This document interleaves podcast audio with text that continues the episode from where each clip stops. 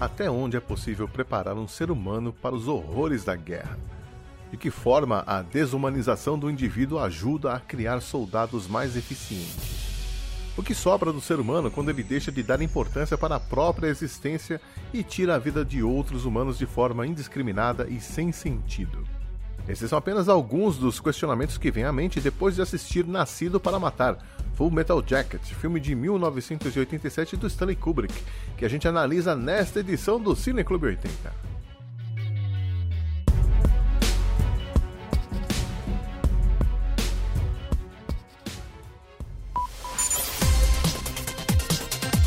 Cine Clube 80.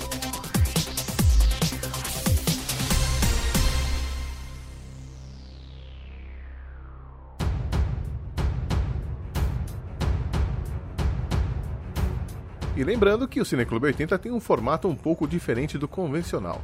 Ele é dividido em duas partes. Na primeira, nós vamos relembrar a experiência e as nossas impressões quando vimos o filme pela primeira vez, falar de algumas curiosidades e comentar algumas cenas ou diálogos que talvez passem despercebidos se você não prestar atenção. Tudo isso evitando dar spoilers. Aí nós vamos fazer uma pequena pausa no meio do podcast para você assistir o filme lá no YouTube ou Google Movies.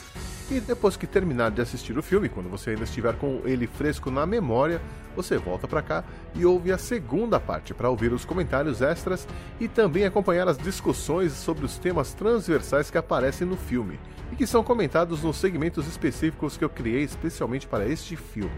E hoje eu trouxe um estudioso do tema militar, o Vitor, do Frontcast. Se esconda na trincheira mais próxima e venha conferir mais essa conversa.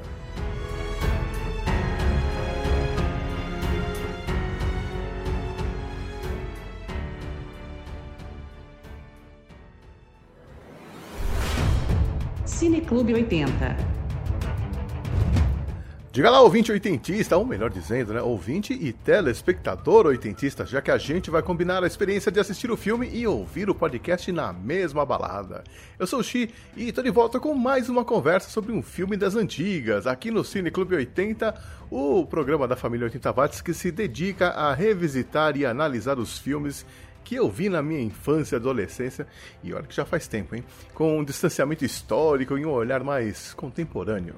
O filme de hoje é considerado um dos melhores filmes de guerra dos anos 80 e isso quer dizer muita coisa, já que foi uma década que teve Platoon, Nascido em 4 de Julho, Das Boot, Bom Dia Vietnã, O Império do Sol, Fúrio, ou seja, uma bela década para quem gosta de filmes de guerra.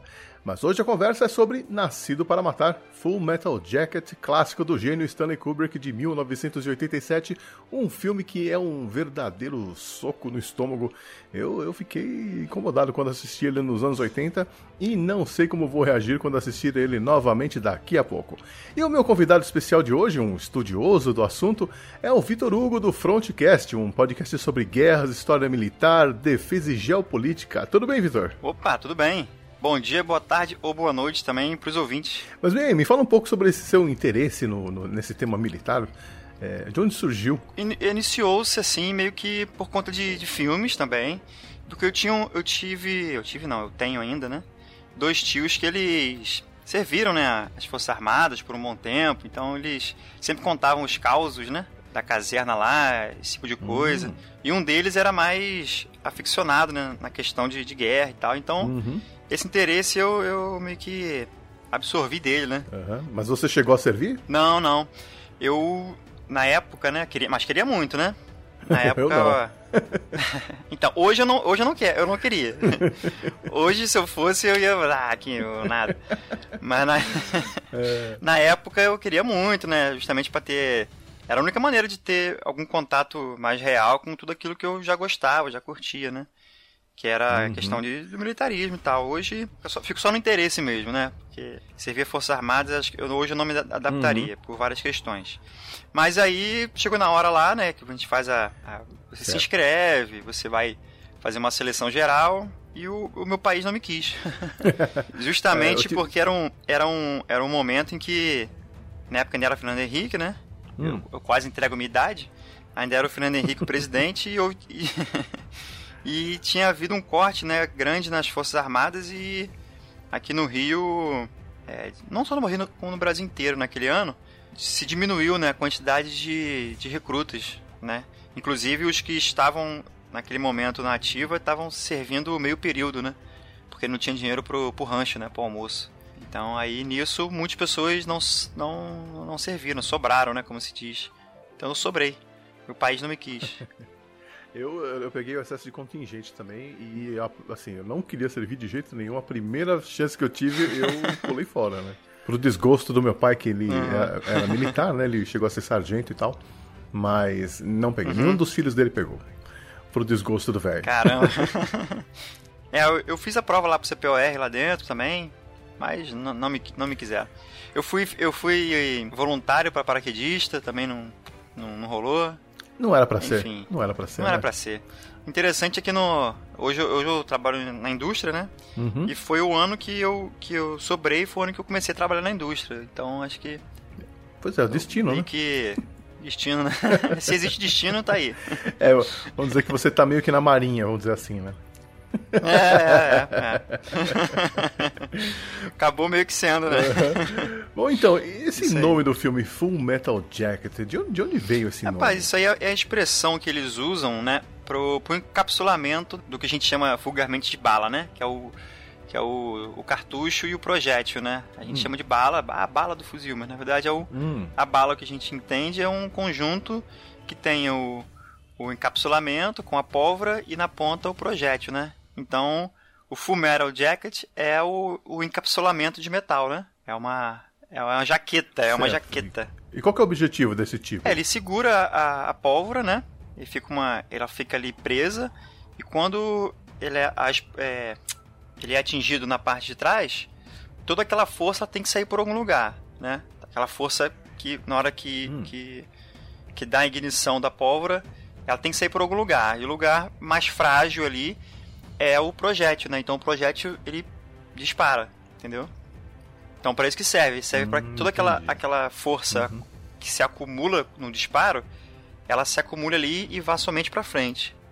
Mas se você reparar, hum. a, as cápsulas de fuzil elas são largas e na ponta ela é mais um pouco mais né, fininha. Mais fininha. Né, para uhum. dar aquela, aquela pressão, né? Aquele efeito de espinha sendo espremida, assim, né? É isso aí. Exatamente. Exatamente. É, é, interessante, né? Porque o, esse li, o, o, livro no qual o filme é baseado, ele não tem nada a ver com Full, Full Metal Jacket, né? O nome do filme era The Short Timers. É, cara, eu não tive contato com esse livro. Os outros filmes de guerra dos anos 80, eu até tive algum contato com os livros. Inclusive o, o Rambo, né? É, mas esse eu não, Pra falar a verdade, eu tô sabendo agora que tinha um livro dele. é, então, e aí parece que o, o, Kubrick pegou esse nome Full Metal Jackson num, num catálogo de armas, então tem tudo a ver com essa explicação que você deu. É, é. Verdade. É, soa bem, né? Enfim. É, mas o título em português também é forte, né? Uhum. Porque de, de, é tipo um título que você daria para um filme de um serial killer, alguma coisa assim, né? Na verdade, ali a gente vê que Born to Kill, né, Nascido para Matar, é o que está escrito no capacete do, do personagem principal, né, que é o Joker, ah, né? Ah, o Joker? No capacete dele tem escrito Nascido para Matar. Mais tarde a gente vai entrar na questão do filme em si, né? Uhum. Então ali é, o, é todo o ensinamento que eles tiveram, né, de serem matadores. Inclusive tem uma parte no filme que é, que é, que é interessante. Um oficial chega para ele, ele tá tirando fotos. Um oficial chega para ele e fala: é, o que, que é isso aí no seu, no seu, no seu peito, né? Esse broche aí. Aí ele fala, né? Ah, é, é símbolo da paz. Aí, aí, o cara questiona, né? Você tá escrito no capacete, nascido para matar, mas tá com o símbolo da paz, né? Ele fala da, dessa contradição. Mas na verdade, acho que foi uma coisa legal que o Kubrick fez, foi de mostrar essa real contradição, né? Do, do soldado que, na verdade, queria a paz, mas foi treinado para guerra, né? Foi treinado para matar. Uhum. Na verdade, em tempos de paz, ele não consegue encontrar o lugar dele na sociedade, né? Uhum, é é problemático. E por que será que as pessoas gostam tanto de filmes de guerra, hein? Qual que, qual que é o, o, que chama as pessoas para esse tipo de, de filme? Cara, eu acredito que, em primeiro lugar, seja uma realidade distante que está sendo mostrada, né? Porque hum. a guerra, só quem conhece a guerra, assim, de verdade, são os soldados, né? Uhum. Então sempre, sempre foi algo distante para o cidadão comum, para o civil, o que realmente acontece nesses lugares, né? É, acho que não, não só a guerra, mas todas todos esses episódios é, singulares, né, de alguma forma, você vê que tem, os filmes são de grande sucesso, né? coisas que, que nem o cidadão comum não participa, né? Uhum. É um é uma grande aventura, né? De descobrir uma terra distante, ou, um, ou combater numa guerra, né? Uhum. Ou, ou lidar com criaturas fantásticas, né? Então isso, como a gente não, não tá no nosso dia a dia, eu acho que a curiosidade pelo, pelo, pelo distante da realidade não, Uhum. não me chama atenção. É interessante isso. Aquela história da violência é fascinante, né? É. Porque você quer estar lá vendo, mas ao mesmo tempo você não quer morrer. Você, você quer adrenalina, mas você não. Né, chega uma hora que chega, não quero mais, né? É. É, é a dualidade do ser humano. E vem cá, onde, onde quando você assistiu o filme pela primeira vez? Você lembra? Rapaz, eu tenho duas, duas memórias bem distantes. Agora eu não sei qual delas é, é- foi a primeira, né? Uma foi com, com esse meu tio, que ele tinha alguns VHS. Eu sempre pegava um VHS dele emprestado. E outra foi numas férias minhas que nós alugamos vários filmes com, com os primos distantes. E eu lembro de ter visto esse filme também. Agora eu não sei em qual momento foi, foi, foi a primeira vez, né? Mas em ambas as vezes eu fiquei bem chocado, né? Porque é um filme que ele É é, forte. é forte, é forte. Ele é bem, ele é bem cru. Ele não é gore, né? Não tem aquela coisa de corpos e não sei o quê. Mas Uhum. a, a, a narrativa dele é pesada, né? Talvez. Sim, inclusive depois a gente pode falar, mas tem algumas cenas ali que me deixam arrepiado, assim, e não, não, não tem uma gota de sangue. Então é um negócio impressionante. Exatamente. É, eu vi em VHS, com certeza, já nos anos 90, né? Porque esse filme saiu no final dos anos 80 e demorou um pouquinho pra chegar aqui. É, Se não me engano, esse filme ele estreou no, no Brasil em janeiro de 88, nos cinemas, né? Mas na TV, é, em, em VHS, ele foi lançado em 91 e na TV só chegou em 94. Já, no, né, era- já era Telecine Globosat. Hum, Então demorou pra passar na TV, né? Porque realmente é um, é um filme meio forte, né? É um filme forte e. Se bem que no início dos anos 90, né, você passava coisas até mais fortes, né? Você passava. Eu lembro nitidamente de uma sessão da tarde em que eu vi o, o Robocop, o primeiro, né, e Ah, o segundo também, que era, eram recheados de violência, então acho que Uhum. esse não foi o, o, o- apelo, não foi o motivo principal. Talvez não tenha sido o motivo principal de não terem passado, né? Talvez outros Aham. motivos. É, pode ser. E você lembra qual foi a sua impressão na época? Tipo, você gostou do Ah, é. filme no final ou você falou, não, esse- um filme meio perturbador, não quero ver de novo? Não, é, eu, eu gostei do- dele do início ao fim. É, achei muito perturbador, né? Fiquei muito perturbado, assim, pensando, caramba, tal, como foi. Me chocou muito a questão do treinamento, né? Uhum. E as próprias questões que, que do, do combate em si, né? Que se mostram ali, né? Foi, eu, eu era adolescente, é pré-adolescente, né? Então Uhum. fiquei bem impressionado. É, eu lembro que eu fiquei meio decepcionado na época, porque eu tinha, eu tinha visto Platoon, né? Que Ah, saiu sim. antes. Uhum. Então, é um filme que tem uma história, tem personagens, tem diálogo, cena de luta. Então, é, eu lembro que na época eu fiquei meio. Achei o começo bem devagar tal, apesar de ser legal. Achei que não tava- demorou muito pra acontecer alguma coisa. É, Uhum. quando chegou nas cenas de guerra, eu falei, pô, legal, agora vai. E na verdade só tem uma cena de guerra. né? Aí eu falei, pô, mas De que com- é. enrolação, né, meu? Mas agora, mais velho, eu, eu, eu vejo o filme de forma diferente, realmente. Uhum. É, é uma obra-prima. É uma obra-prima, exatamente. E. e- Mas esse não foi o primeiro filme de guerra que você viu na vida, né? Você lembra qual foi o primeiro? Olha, o primeiro eu lembro bem do Império do Sol. Ah, filmaço. Império do Sol e Rambo. São os dois ali que estão. Como eu falei, né? Tem, faz muito tempo. então. a Não mais memória do que meio eu, que. viu? Então, já tô aí mais de três décadas aí na, na, na pista, como diz falando no Rio. então, acho que tava en- entre o Império do Sol e, e o, e o Rambo, né? Am- amb- ambas obras-primas também, né? Sim, sim. É, muita gente não é, associa o Rambo àquela baboseira dos últimos filmes da série, mas o primeiro é sensacional, né? Não, é excelente, sensacional. O livro também, Então. nossa, é. Foi escolhido, foi muito bem escolhido aquele filme pelo, pelo Stallone, né? O- A questão é que no segundo, no terceiro, Aí já viram Caça-Níquel, né? é, Bro Caçanico, né, ele já, já tinha uma. Do primeiro, né? Já, já, já gerou uma, um, um nome muito grande, né? Já, já tinha linha de brinquedos, de bonecos, desenho. Uhum. Então. É, o cara fez meio virou que. marketing. É, virou marketing, né? Aham. Ele, ele- aconteceu a mesma coisa com o Rock, né? O primeiro Rock é sensacional. É. E aí vai caindo ladeira abaixo. Agora, Não, ah, o- os últimos dois foram, foram bem legais. Não, mas o segundo também ainda acho legal, né? Mas Ah, sim, o depois segundo realmente foi. Aquele, aquele do, do. com o Dolph Lundgren, cara... o Ivan Drago. Assim, nossa, né? Gente, caraca. É, pastelão, é um pastelão caramba. O auge da Guerra Fria, né? é isso aí. É, no, no, meu caso, você vai sentir como eu tô velho, cara. O primeiro filme que eu lembro assim, de imagens que eu vi na TV foi A Ponte do Rio Kwai. Nossa, caramba. Esse, eu vou te contar uma coisa. Esse, lá nos, nos anos 90, desde, desde o seu, a sua estreia, se não me engano, em 93, até 2002, mais ou menos, né? Eu era um fã assíduo do Intercine, não sei se você lembra. Era na Globo? Era na Globo, era um programa em que você era entre aspas interativo, né? Que eu nunca acreditei muito naquela interatividade. Você ligava e escolhia numa em, do, os, os filmes. filmes. do dia seguinte, né? Então, ah, nossa, eu sempre via. Quantas aulas eu perdi por causa de, de, de ficar vendo Intercine, né? Então, a Ponte do Rio Kuai foi um dos que eu vi né, no Intercine. Nossa, a Ponte do Rio Kuai, aquele do Kevin Bacon, que ele é um homem invisível. Teve um, teve um ano que, que teve um especial 007, então todo dia passava um filme do James Bond, então eu vi todos os filmes de James Bond. Cara, era muito bom o Intercine. E quantas vezes o filme que você escolheu passou? Não, eu nunca escolhi. Porque nunca? eu não tinha telefone. ah, Entendeu? Então eu sempre ficava ali na torcida, né? Uhum. Mas eu não sei se aquilo realmente acontecia, né? Ou se já era. Os caras já tinham a programação fixa ali e era só para o pessoal. Uhum. para chamar né, a audiência, né? Talvez. Mas passavam filmes, filmes muito bons, filmes. Alguns até filmes, como se diz no popular, filmes cabeça, né? Porque eram filmes que não, não tinham apelo numa tela quente da vida, né? Menos populares, assim, então. Filmes com mais reflexão. Tinha algumas coisas que não era, mas boa parte dos filmes eu lembro. Eu lembro que eu vi A Guerra do Fogo ali. Guerra do Fogo. Não sei se você conhece conheço, esse filme. Muito legal. É, bom, falando de filmes de guerra, é, né, nessa sua né, carreira como estudioso do assunto, você chegou a perceber ou notar se existem mais filmes sobre a Segunda Guerra Mundial ou sobre a Guerra do Vietnã? Olha, existem muito mais filmes sobre a, guerra, a Segunda Guerra Mundial.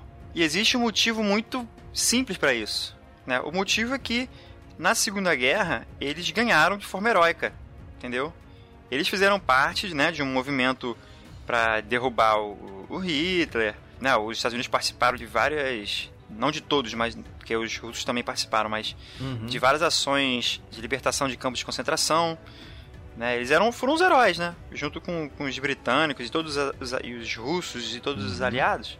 Eles foram os heróis, né? Eles saíram vitoriosos. Foi uma guerra que, para os americanos, foi gloriosa.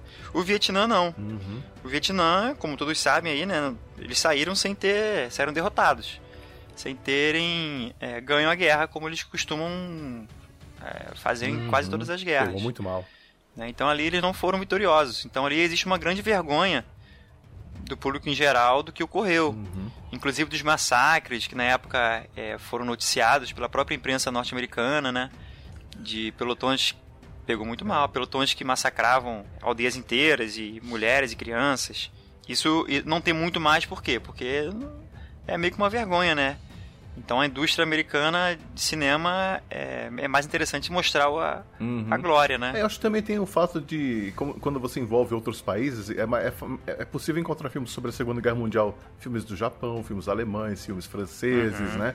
Então é, é bem interessante. Filmes russos da época da União Soviética existem vários vários. Sim, e dos anos 80 para cá, é, muitos filmes também dos países do leste europeu. Uhum. É, Polônia, Tchecoslováquia, você vai achar muitos filmes assim da Segunda Guerra. Você sabe se existe algum filme brasileiro sobre a Segunda Guerra Mundial, da participação do... Então, aqui nós temos, no Brasil, a gente tem um... tem mais documentários, né? Tem um documentário chamado A Cobra Fumou, O Lapa Azul, Santa Pua, são três documentários que contam a história, mas filme mesmo do Brasil, que conta ali a participação na Segunda Guerra, tem um filme de 2013 chamado A Estrada 47, que é com aquele rapaz que fez o o Cazuza. Hum, sei. Daniel Oliveira. Daniel Oliveira. É com ele. E, e, tem um outro filme que é sobre um, não é bem Segunda Guerra, né? É um filme que mas tem a Segunda Guerra como pano de fundo, que é um filme em que um refugiado alemão tenta entrar no Brasil, né? Então o filme se passa ele é, em diálogo com o, o, agente da imigração. Fora algumas, algumas novelas, né? Existiram algumas novelas e seriados em que a participação do Brasil na Segunda Guerra foi teve uma, uma certa participação. Se não me engano, foi Terra Nostra ou Esperança, né? Existe um momento lá que os italianos já estão já firmados no Brasil e os seus filhos, um deles vai pra guerra, né?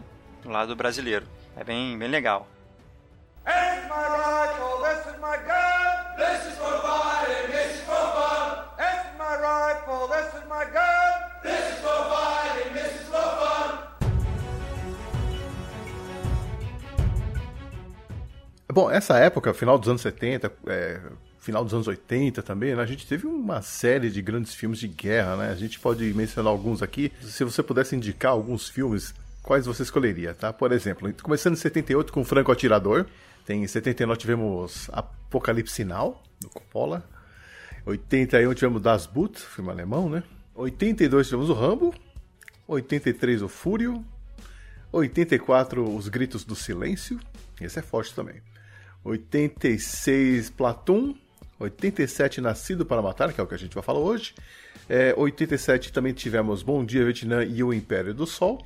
E 89, o último da, da década, nascido em 4 de julho com o Tom Cruise. E aí, três filmes só. É difícil. Olha, eu escolheria por motivos diferentes. Né? O, o Platum, pela, pelo, pela denúncia, né? Como, como denúncia de que, hum. de que os americanos é, cometeram crimes né? na, na, na Guerra do Vietnã. Uhum. O Nascido para Matar, pelo que nós vamos começar a conversar aqui, que o ouvinte vai saber depois, os motivos, né? Porque, pelo que ele mostra, é, da parte de corporação de um, de um exército, né? Uhum. Por, essa, uhum. por essa razão. E os gritos do silêncio, né? Mais pela coisa política, né? Porque foi um, foi um filme que se passou né, no, no Laos, no Camboja ali. Então, e são as pessoas que sofreram né, por um regime extremo, né? Extremista, né? Todo ah, tudo tá. doido lá, que era o Khmer Vermelho do Pol Pot. Então. É, e é um filme, nossa, é um filme uhum. também. Ele é lindo e ao mesmo tempo pesado, né? É um filme que os corações mais. mais, mais moles vão chegar a chorar com esse filme aí. É ah, é bem. Essa história aí. Bem forte. Então eu, eu faria esses três filmes aí. É ótima escolha. Não tem como errar nessa lista aí. Não, é, não tem, como, errar. é. é. Bom, mas o filme que nós vamos falar hoje, né, o, o Nascido para Matar, ele até que é, não foi bem de bilheteria, né? Ele custou 30 milhões para ser feito e rendeu mais ou menos 50 milhões. O que é pouco, né? Sim, sim, é bem pouco, mas é porque é um filme que não, não é fácil de digerir pelo grande público. Não que ele seja um uhum. filme que só as pessoas mais cultas vão entender e tal, não. É porque ele é bem mais reflexivo, né? Entendeu? Uhum. Ele tem muitas cenas de, de, ação, ele tem muitas. Só que a mensagem que ele quer passar, o Kubrick em si, né? as mensagens que o Kubrick quer passar é uma mensagem mais. que necessita de um pouco mais de reflexão. E a pessoa que vai no cinema, de um modo geral, né? Não todos, ele quer aquela diversão da noite, né? Uhum. Então talvez isso seja um, um o motivo de não ter repercutido tão bem. Por exemplo, para ver uns Vingadores, por exemplo, é, é, é, muito legal. Não que não, não te exige uma reflexão. Mas tem muitas cenas de ação, uhum. tem muitas cenas é, fantásticas, né? De, de lutas e de poderes e tal. Um filme mais reflexivo, né? Aquele cara que tá, tá no sábado à noite, quer se divertir e tal, talvez ele é, não vá curtir tanto. Uhum eu acho. É aquele filme para desligar o cérebro e ficar só curtindo a pancadaria, né? Isso. esse, aí, é. esse aqui não. Eu fiquei é assistindo esse filme e eu lembro de ficar pensando, caraca, e se eu tivesse servido, meu, o que, que ia acontecer comigo? E, sabe, você vai conversando ali com o filme, né? Se pondo no lugar do, dos cadetes ali. Aí você pensa, ah, eu não ia, não ia aturar aquilo, não ia aturar aquela coisa. Aquela é, frase então, tal não ia aturar, não ia suportar. Também é uma, é uma coisa estranha, né? Porque a gente não sabe, a gente nunca sabe, porque a gente vai conversar depois sobre a transformação dos personagens, né? Mas de repente você também passaria por isso, né? Uhum, é. Porque ali é como você falou, foi uma transformação, né? Sim, Eles a gente chegaram... como a gente vai reagir, né? É, você chega de uma maneira. Isso em todos os ambientes que a gente se, que a gente se propõe né, na vida, né? Você uhum. chega um trabalho, por exemplo, né, um novo trabalho, a escola, a universidade. Uhum. Você chega de uma maneira e aquelas informações, aquela rotina, de alguma forma ela te transforma. Você nunca sai mesmo, né? Você trabalhou numa empresa, uhum. né? Você aprendeu coisas, você você se deu bem com as pessoas ou você brigou com algumas e aquilo vai te, te transformando, né? Você não vai sair daquela empresa ou da escola, ou da universidade, é a mesma pessoa que você entrou, né? É, por falar em cadetes, vamos falar um pouquinho do elenco e dos soldados que aparecem lá, começando com o personagem que realmente acho que marca todo mundo, né? Que é o, o Sargento Hartman. Sim. Que é interpretado pelo Lee Ermey. Um, que na época que fez o filme estava com 43 anos já. E ele já tinha experiência como é, Marine, né? Ele serviu durante quase 12 anos. É isso, ele foi instrutor, né? Na, dos Marines. E ele foi consultor militar, né? Por um, por um bom tempo na, na, em Hollywood. Vários filmes têm tem o, o, dedo dele ali. É mesmo? Inclusive no. É, sim. Inclusive no canal History Channel, ele tinha um programa, não sei ah, se eu, você chegou a ver. Eu cheguei a ver, é um programa muito. É a cara dele, né? Tipo, vamos é meter bala, dele. vamos meter bala. É isso aí, é. é. Mas tinha muitas informações legais ali, né? Mas era bem. Era bem o Sargento Hartman mesmo, né? Uhum. Aquela gritaria, é, aquela gritaria. palavra de ordem. Era um personagem Era interessante. a cara dele. Uhum. Era. Ele, infelizmente, ele faleceu né, uns anos atrás. Pois é. E quem mais? Temos no elenco aí os principais, né? O Matthew Modine, que faz o Joker, que na época estava com 27 anos. E onde uhum. que a uhum. gente viu o Matthew Modine recentemente? Aonde? Eu não sei se você assistiu, mas a, a, série Stranger Things, ele é o cientista. Ah, eu não assisti Stranger Things, não. Stranger Things, então. É, o Matthew Modine aparece lá. Pô, eu, eu vi ele só num, num filme sobre o João e o pé de feijão.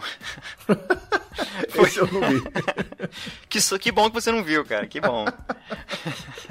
é, pois é. É, é. é, engraçado porque eu gostei muito da atuação dele no Nascido para Matar. Claro que na época que eu vi a primeira vez, e eu vi esse filme algumas dezenas de vezes, mas na época que eu vi a primeira vez eu não tinha muita noção de atuação e tal, né? Uhum depois que eu comecei a ganhar um pouco de noção, eu, eu, eu gostei muito da atuação dele, né? Sim, é muito bom. Só que ele não. não, não, não como é que fala? Não despontou como um, um grande ator, né? Assim, uhum. na questão de fazer muitos filmes com sucesso de bilheteria, né? Ele ficou uhum. meio que uhum. esquecido depois, é, sei. E é interessante porque ele ganhou esse papel do Val Kilmer. O Val Kilmer Isso. quase ficou com esse papel e aí perdeu para ele o, o Val ficou puto da vida. é, mas você vê, né? De repente a carreira do Val Kilmer seria outra, né? É, com certeza. É, outro que participa do filme é o Vicente Donofrio, que a gente vê. Na época ele estava com 27 anos também, não parece, né? Eles parecem bem mais jovens. Uhum. É. Ele faz o Pyle e a gente viu ele recentemente no, na série lá, O Demolidor. Ele é o chefão do crime, né? Sim, sim, sim. Muito bom ator. E algumas. tem algumas séries também que ele participou, fez algumas participações né, especiais, bem esporádicas.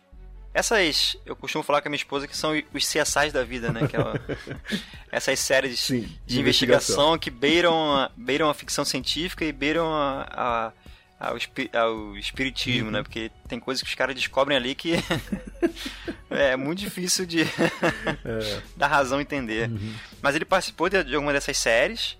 Tem uma série em que ele é um dos protagonistas, que, né, que eu, não, eu não lembro agora qual é. Mas a participação dele no cinema também foi bem bem tímida, né? Sim, ele fez. É, parece que ele fez o Homem de Preto. Uh, ele fez aquele papel do, do cara que é uma barata, sabe? Ah, é ele? Caramba. É, acho que é ele. Se não me engano, é ele. tá irreconhecível, né? É. Caramba. É um, é um baita ator. É, é. São bons atores ali, né? O elenco ali é muito bom. O, o Kubrick, não sei se até que ponto ele participou das, da escolha, mas os filmes dele tem, tem atores muito bons, né? Uhum. Acho que pro, pro, pro que o roteiro dele pede, os diálogos, né? Pra, pras cenas, tem que ser atores bons, né? É, tem, mas sempre tem aquela mão do destino, né? Por exemplo, o, o Anthony Michael Hall, que na época já tava. Todo mundo associava ele com aquele. O, o, o Clube dos Cinco, uhum. o adolescente, né? Mas ele. ele foi, chegou a ser confirmado pro, pro, pro papel. Caramba. Né? É, então. E aí não chegou num acordo financeiro e aí desistiu e chamaram. Acho que foi o. Eu não lembro se ele ia fazer o Rafterman, alguma coisa assim, mas aí chamaram outro ator. Né? E, aliás, o autor que faz o Rafterman, ele. Esse cara trabalhou pra caramba em séries de TV, sabe? Ele fez. Ele já era meio que veterano já. Ele, ele trabalhou no Chips, Carro Comando, Esquadrão Classe A, MacGyver, Magnum, Miami Vice, ele fez todas as séries legais. Caramba! é aquele, esse tinha experiência. Esse, é, ele pode contar, né? Falando, não, eu já conheci os caras lá do Chips, não sei o quê, porque ele participou de todas essas séries aí. E parece que ele virou fotógrafo. Hoje em dia ele faz book para atores. Interessante, é, né? Interessante. Legal. Quem mais? Tem o Cowboy. O Cowboy é um personagem que eu, eu fiquei meio triste com ele, sabe? Depois a gente pode comentar a respeito. Ah. É, ele era o mais velho da turma, ele tinha 33 anos na época do filme e ele continua fazendo um papel aqui, outro ali, geralmente na TV. E o último, a gente pode falar que era o, aliás, o penúltimo, o Adam Baldwin, que não tem relação nenhuma com a família Baldwin lá, não. Não, não É, tem? Não, não tem. Pô, é o mesmo que tinha. sobrenome. Não, não é, não. Eu jurava que ele era o irmão tem. mais novo ou algo do tipo. Do, do Alec Baldwin? Não, não é não. Ah, tem a Alec. Baldwin, Baldwin, Stephen Baldwin, né? Isso. Eu jurava que esse era o terceiro. Não, não. Não tem nenhuma Caramba. ligação. Pois é. Ele faz um animal, né? Um animal, um- um- É. um- o apelido mais do que apropriado. Ele tinha 25 anos nessa época e eu, eu acho que foi um dos primeiros filmes dele, porque eu lembro de ter visto ele em outros filmes daí pra frente. Eu lembro de ter visto ele no O Patriota, Sim, verdade. Ele era o oficial subalterno lá do, do a do capitão. Mel Gibson. Não, do, do. Do oficial inglês, que era o antagonista do Mel Gibson. Ah, ah, verdade. É, o oficial inglês é o, é o Timothy Dalton, acho que era. Isso, é o, o, o James Bond que não deu certo. E o último que eu quero chamar a atenção aqui é o Tim Colchieri, que é o atirador que você vai ver dentro do helicóptero numa cena que eu dou vontade de vomitar, cara. Mas eu, eu chamo a atenção para esse ator porque originalmente no, ele seria o Sargento Hackman. É. Só é, que o que é. acontecia? Ele não, não tinha a energia que o, o, o Lee Ermey tinha, né? Então, depois de 30 minutos, ele não conseguia mais gritar, né? E aí. Quem, que- acho que, sei lá, quem tem a energia daquele cara, né? Então, parece Difícil, que o, né? o Lee além dessa energia, parece que ele, ele sabia que ele tinha que fazer xingar de várias formas diferentes os cadetes. Ele apareceu ali com páginas e páginas de, de palavrões, insultos, e falou: Ó, aqui, ó, isso aqui é tudo que eu posso usar, né? Aí ganhou na hora o papel. Caramba, é. A, a quantidade de, de, de insultos, xingamentos e palavrões que ele usa ali é. Sim. Interessante que eu vi esses filmes todos legendados né, na época do VHS. Então, eu só fui ver ele dublado, acho, acho que já no meados dos anos 2000, né, da primeira década. Então, cara... Ah, eu lembro a primeira vez que eu vi ele legendado, foi no... Foi na, no SBT, naquele... Uma sessão que, tem, que eu tinha, não sei se ainda tem, nas sextas à noite. Então, um dia passou esse filme e pela primeira vez eu vi dublado, né? Eu não sei se, se todo mundo aí, do- todos os ouvintes sabem, né? Mas na época do VHS você não escolhia o idioma. Uhum. É, é Então, verdade. você pegava ele do jeito que, né? Tinha as duas opções, é. Aliás, alguns, alguns até escolhia, né? Você falava, ah, eu quero legendado, quero dublado. Mas essa, as cópias do Nascido para Matar que eu tive contato, nenhuma delas eram dubladas. Nossa, acho que eu nunca assisti isso dublado, cara. Mas assim, outros atores famosos aí que, que quase participaram do filme, o Arnold Schwarzenegger, ele ia fazer o papel do animal. É. é. Mas acho que não tinha nada a ver, ele já era É, famoso é. nessa época, né? Esse é um famoso fazendo uma pontinha, ele, ele mesmo acho que não ia aceitar, né? É, então, eu acho que acho por isso que não rolou, né? É. É, o Bruce Willis também ia participar desse filme, só que aí ele foi chamado pra, pra continuar fazendo a série Gato e o Rato e falou não. É verdade, esse filme saiu antes do Duro de Matar, né? Foi? Uhum. Duro de Matar, se não me engano, é 89. Eu, eu acho que é 88 também, viu, cara? Mas enfim. É, até o Denzel Washington, né? Tava afim de participar, mas aí o Kubrick, ele não recebeu o roteiro com antecedência pra poder dar uma lida, aí ele desistiu também. Caramba. É, eu não sei, ele ia fazer o papel do, daquele cara, eu não eu não lembro o nome dele, se era... Ah, eu não lembro. Enfim, é aquele, aquele personagem que morre. que, aliás, é uma característica interessante desses filmes, né? O, o personagem negro, geralmente são menos personagens negros no filme, no, no batalhão, e eles morrem sempre. É uma coisa dos anos 80 isso, né? Porque depende de, de diretor pra diretor, né? De repente é mostrar, né, que os, os negros estavam numa situação em que estavam mais vulneráveis, talvez, não sei. É, antes da gente começar a ver o filme, fazer a pausa pra ver o filme, eu, eu sei que é complicado, né? Mas será que você consegue resumir pra gente aí o que, que foi a Guerra do Vietnã? Porque eu confesso pra você, a guerra, a Segunda Guerra Mundial eu até entendo os motivos, o, o- a sequência de fatos históricos e tal, mas a Guerra do Vietnã pra mim é um mistério. Eu, eu geralmente assisto os filmes e a única coisa que eu entendo é a missão deles é tomar essa cidade. Agora, por quê? Não sei. você consegue fazer um, falar um pouquinho aí? Vou tentar resumir, assim, né, que é uma coisa bem, bem complexa, né? Quando terminou a Segunda Guerra Mundial, né, se formou dois blocos, né? Era o bloco socialista lá, comunista, não comunista, socialista, né, da União Soviética, e o bloco capitalista, que eram os países da Europa Central ali que não tinham sido invadidos pelos soviéticos, mais os Estados Unidos e todo o mundo, o que eles chamavam de mundo livre, né? É um mundo que não tinha aderido ao socialismo, né? Uhum. Então se formou esses dois blocos, né, que encabeçados principalmente pelos russos dentro da União Soviética e os norte-americanos, né, como os antagonistas dele, antagonistas deles. Uhum. Então ocorreu que os, todos os países que, que tinham fronteiras com a União Soviética, né, uma das ideias principais da, da União Soviética era exportar a revolução, né? Então eles achavam que os, todos os países que tinham partido comunista, na verdade isso desde a década de 20 já faziam, né? Eles implantaram, entre aspas, né? Eles fomentaram, ajudaram a criar ou financiavam partidos comunistas em quase todos os países do mundo. Né? Então isso ocorreu também na Indochina, que era né, uma colônia francesa. Então essa colônia, na época da, da Segunda Guerra e do fim da Segunda Guerra, todas as colônias foi ao, aos poucos buscando as suas independências, né? as colônias na África, as colônias na Ásia. Então, na Indochina tinha um, um nacionalista que era o Ho Chi Minh. Ele sempre lutou, sempre foi um militante pela independência do Vietnã, enquanto parte da Indochina. Então ele se nessa de ser contra o regime atual da época, que era que era a França, ele entrou em contato com os partidos comunistas, né? Inclusive da União Soviética, da França. Então ele se tornou um comunista, né? Enquanto já era militante, se tornou um comunista. E o Ho junto com outras figuras chaves, eles criaram um partido que foi se fortalecendo em cima dessa luta colonial, anticolonial, e com o decorrer dos anos 50 foram se fortalecendo cada vez mais, criaram uma oposição e criaram um partido que em dado momento, né, eles tomaram tentaram tomar o poder e conseguiram com a oposição de uma parte da população do Vietnã. Então, eles ficaram no norte, né? Eles conseguiram tomar o poder e montar o Vietnã do Norte.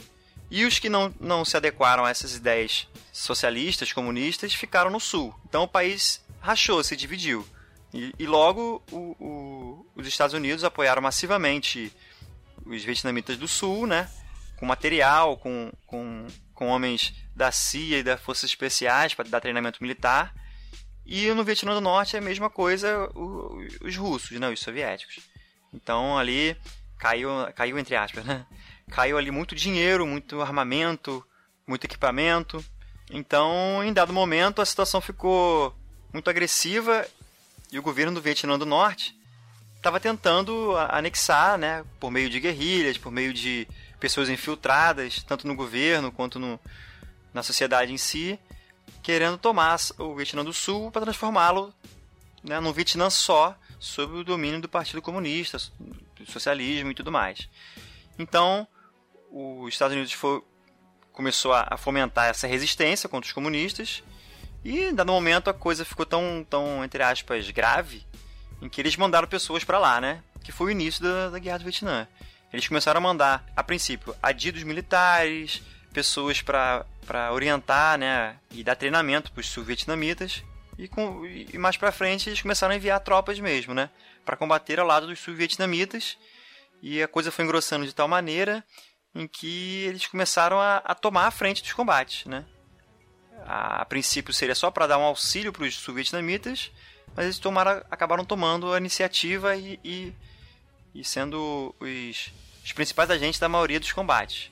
Foi isso. Aí uma, uma diferença que tem interessante, enquanto no Vietnã do Sul, os Estados Unidos colocaram seus homens lá, no Vietnã do Norte, os russos e chineses apenas davam apoio logístico e material, né? Você não teve soldados chineses ou soldados russos lutando é, ao lado, ou pelo menos não que eu saiba, ao lado dos, dos norte-vietnamitas, né? Acho que eu consegui resumir, mais ou menos. E o que eles chamam de Vietcong é o vietnamita do norte. Isso, existem duas, existe duas coisas. O exército norte-vietnamita, né, que são o exército com uniforme, com todo o treinamento militar, e existem os guerrilheiros do Partido Comunista, né, que eram que o Partido hum. Comunista é, e suas células, né, eles recrutavam pessoas comuns, davam um treinamento básico ou nem isso, e essas pessoas se tornavam guerrilheiros comunistas, eram Vietcongs. Então, na Guerra do Vietnã, os Estados Unidos lutaram contra o exército norte-vietnamita e os Vietcongs. Né? Hum, entendi. Quando você vê, quando, quando tem combate mais próximos à fronteira do Vietnã do Norte com o Vietnã do Sul, em combates grandes, geralmente, em, em ofensivas, né, geralmente é contra o exército norte-vietnamita. Quando Uhum. é na parte mais ao sul, é mais contra os Vietcongs, que são as pessoas que foram recrutadas, né, que são pessoas comuns. Você vê muito isso nos filmes do- da Guerra do Vietnã, Uhum. que são pessoas comuns, né, aldeões, que estão lá lutando contra o que eles chamavam na época do, do invasor, imperialista, etc, né? E é o que a gente vai ver no filme, os Vietcongs. Isso, Certo. isso aí. É, você acha que o, o- essa história do Vietnã, porque começou meio que com o Kennedy, né? Ele começou a nas- na- enviar um pessoal e coisa e tal, passou pelo Lyndon Johnson Uhum. e, ca- e caiu no. Assim, sobrou pro Nixon, vamos dizer assim. que É. É, na verdade, assim, né? É uma- uma visão que eu tenho, né? Os presidentes, eles não têm tanta, tanta, tanto controle sobre isso, né? Porque a indústria armamentista norte-americana, ela tem um lobby poderosíssimo, né? Uhum. Então, por exemplo, imagina quanto de munição é gasta numa guerra como a Guerra do Vietnã. Quanto, quanto de equipamento, quanto de uniforme, quanto de, de pólvora mesmo. Quantos helicópteros, quantos aviões, quantos mísseis. comida. É, e por aí vai. É, é muito dinheiro, cara. Uhum. Tenta imaginar quantos disparos foram, foram, foram feitos na Guerra do Vietnã pelos norte-americanos. Agora, tenta imaginar aí numa média de, sei lá, um dólar cada, cada bala, cada cartucho. Nossa. Aí você tem absurdo. alimentação, você tem várias coisas. Fomenta uma indústria gigantesca, Uhum. entendeu? Então, é ah, porque o presidente tal queria, o outro não queria. Isso é bem relativo, porque a indústria vai fazer o lobby e o Sim. cara fica meio Uhum. meio que naquela situação, né? De. Ele pode até ser contra, né? Pessoalmente ser contra a guerra, ser até, né? Mas o lobby vai falar mais alto. E, inclusive, dizem as teorias conspiratórias, se não me engano, até naquele filme do JFK, do. do Do Oliver Stone? isso, do Oliver Stone, se não me engano, nesse livro também fala sobre isso. Né, que é uma teoria em que os próprios agentes né, da, da indústria armamentista que, que teriam provocado a morte do Kennedy. Por quê? Porque ele já se falava em, em acabar com a guerra, né? Ou, ou melhor, em diminuir Não o envio de tropas. É, Certo. não começar ou diminuir o envio, né? Porque naquela Sim, época já, tava, já tinha enviado gente pra lá, né? Uhum. Não se meter mais. Então, E bom, a gente pode falar que os Estados Unidos perderam. Eles não, não era uma guerra que eles não tinham, não tinha como eles ganharem, né? É, não tinha como ganhar. Inclusive, diferente da Segunda Guerra, em que os países aliados eles marchavam para conquistar território, né? Uhum. Como é que se sabia que estava ganhando a guerra? Vamos lá, os soviéticos, né? Expulsaram o- os alemães da fronteira e aos poucos iam ganhando mais territórios fora, né? Os países do leste europeu ali, a Polônia, é, entraram em território alemão, e cada dia estavam avançando, né? Então eles sabiam que estavam ganhando a guerra. Os americanos a mesma coisa, e britânicos. Né? Pela Itália e pela Normandia, foram só avançando, ganhando território. Quando perdia algum território para os alemães, era uma derrota. No Vietnã não, não tinha essa coisa de território, né? Eles passavam a, a- passaram a contar se estavam bem ou mal pela quantidade de mortos que eles que eles infligiam ao inimigo. Então eles contavam, quantos nós matamos? Matamos 100. Quantos quantos baixos tivemos? Ah, 10, 20. Ah, então nós fomos vitoriosos nessa batalha. E muitas vezes ocorreu o seguinte, como na batalha de Hamburger Hill, que também foi um filme, acho que dos anos 80 também. É, o Hamburger Hill, né, é, é um pouco do que foi toda a Guerra do Vietnã, né, um microcosmo do que foi toda a Guerra do Vietnã, né. Era uma, um, era um- uma montanha, né, um, montanha não, era um morro, em que eles foram lá para expulsar os, os, os norte- norte-vietnamitas, né, os Vietcongs que lá estavam. Expulsaram, né, beleza, expulsaram, e aí? Saíram. Depois que mataram todo mundo, eles saíram daquele, daquele monte. Quando eles saíram, os norte-vietcongs tomaram de volta. É, não, não tinha.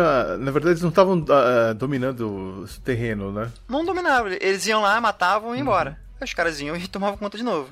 Foi uma guerra sangrenta, por isso que se chama Hambúrguer Hill, né, que era a mon- a montanha, ou morro do hambúrguer, porque, porque o hambúrguer né, é a carne triturada, né, amassada e tal. Então fizeram essa alusão lá. Os próprios soldados escreveram na, numa, numa árvore, numa foto que ficou famosa na época. Então era, era isso, era chegar e matava, matava, matava. Quando eles saíam, os caras ocupavam de novo. Entendeu? Então uma guerra que não tinha fim. Enxugar gelo. Enxugar Era gelo. enxugar gelo, era enxugar gelo.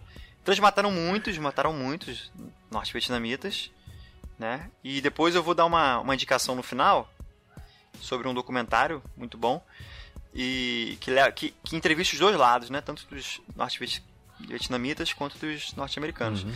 E era isso, era uma guerra que ganhava, ganhava um território, mas aí eles ocupavam de novo. Então a conta, a conta ficou o número de pessoas que se matava. E quanto mais eles atuavam em território norte-vietnamita, mais eles davam brecha para o discurso dos comunistas de que eles eram é, invasores, de que eles cometiam atrocidades, entendeu? Uhum. Os próprios os massacres que, eles, que algumas tropas cometeram nas aldeias, né? Isso gerava revolta na população, e essa população se, se insurgia contra os americanos, quer dizer, era um enxugar gelo, né?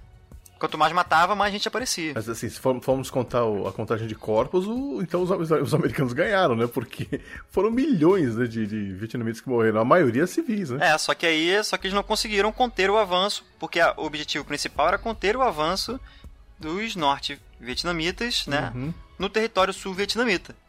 E eles não conseguiram essa, essa, esse objetivo, né? Tanto que quando eles saem do, do Vietnã, as tropas é, eles saem fugidos. Não sei se você sabe como eles saíram de lá, né?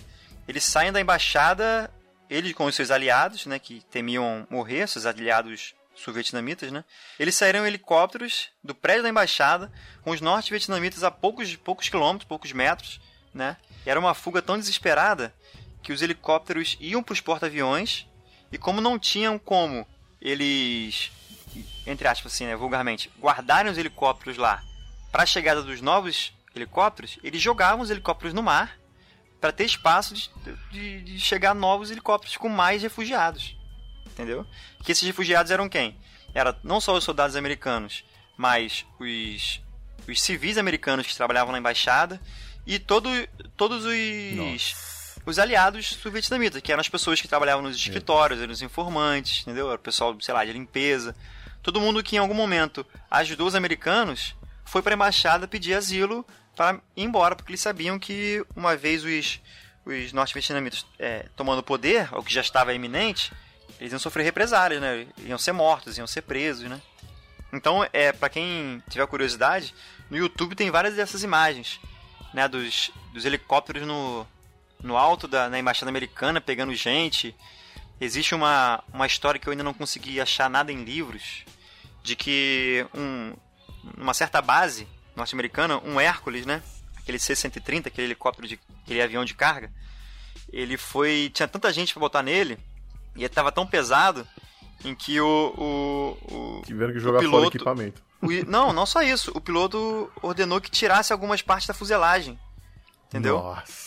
Da fuselagem para diminuir o peso para conseguir levar mais gente. Entendeu? Bom, e tudo isso assim, no, no, já na metade, no começo dos anos 70, né? Os, os americanos saíram, e no, na metade dos anos 70, mais ou menos, o Vietnã foi reunido, né? É, o Vietnã do Norte né, ganhou o Vietnã do Sul, uniu o país e eles se tornaram comunistas. Acho que são até hoje, né? É, hoje eles se consideram uma república socialista, né? Mas. É, uhum. Mais ou menos, né? Porque, assim, cada, cada país comunista, socialista cada um seguiu o seu próprio caminho, né? Uhum. A China teve uma, uma visão e, e seguiu essa visão. Ah, o Vietnã, a Cuba, a Coreia do Norte. A própria Rússia. Então o Vietnã não seguiu a mesma linha, por exemplo, da Coreia do Norte, nem de Cuba e nem da China. Uhum. Eles seguiram o seu próprio caminho, né? Que é, é, claro, é um regime socialista e tal, mas com um pouco mais de liberdade, é, com abertura de comércio um, um pouco diferente do, do que teve a, a a China, mas também não tão fechado quanto, quanto uma, uma Coreia do Norte, uhum. entendeu? Eu, eu diria que é um, virou um regime comunista socialista não tão fechado somente, né? Certo. Ok, então tá aí uma aula sobre a guerra do Vietnã. Acho que agora a gente consegue entender um nada. pouco melhor o que estava acontecendo ali. E bom, eu acho que agora a gente está pronto para ver o filme. Então, aperte a pausa no seu player, vá até o Google Play ou YouTube Movies e assista o filme.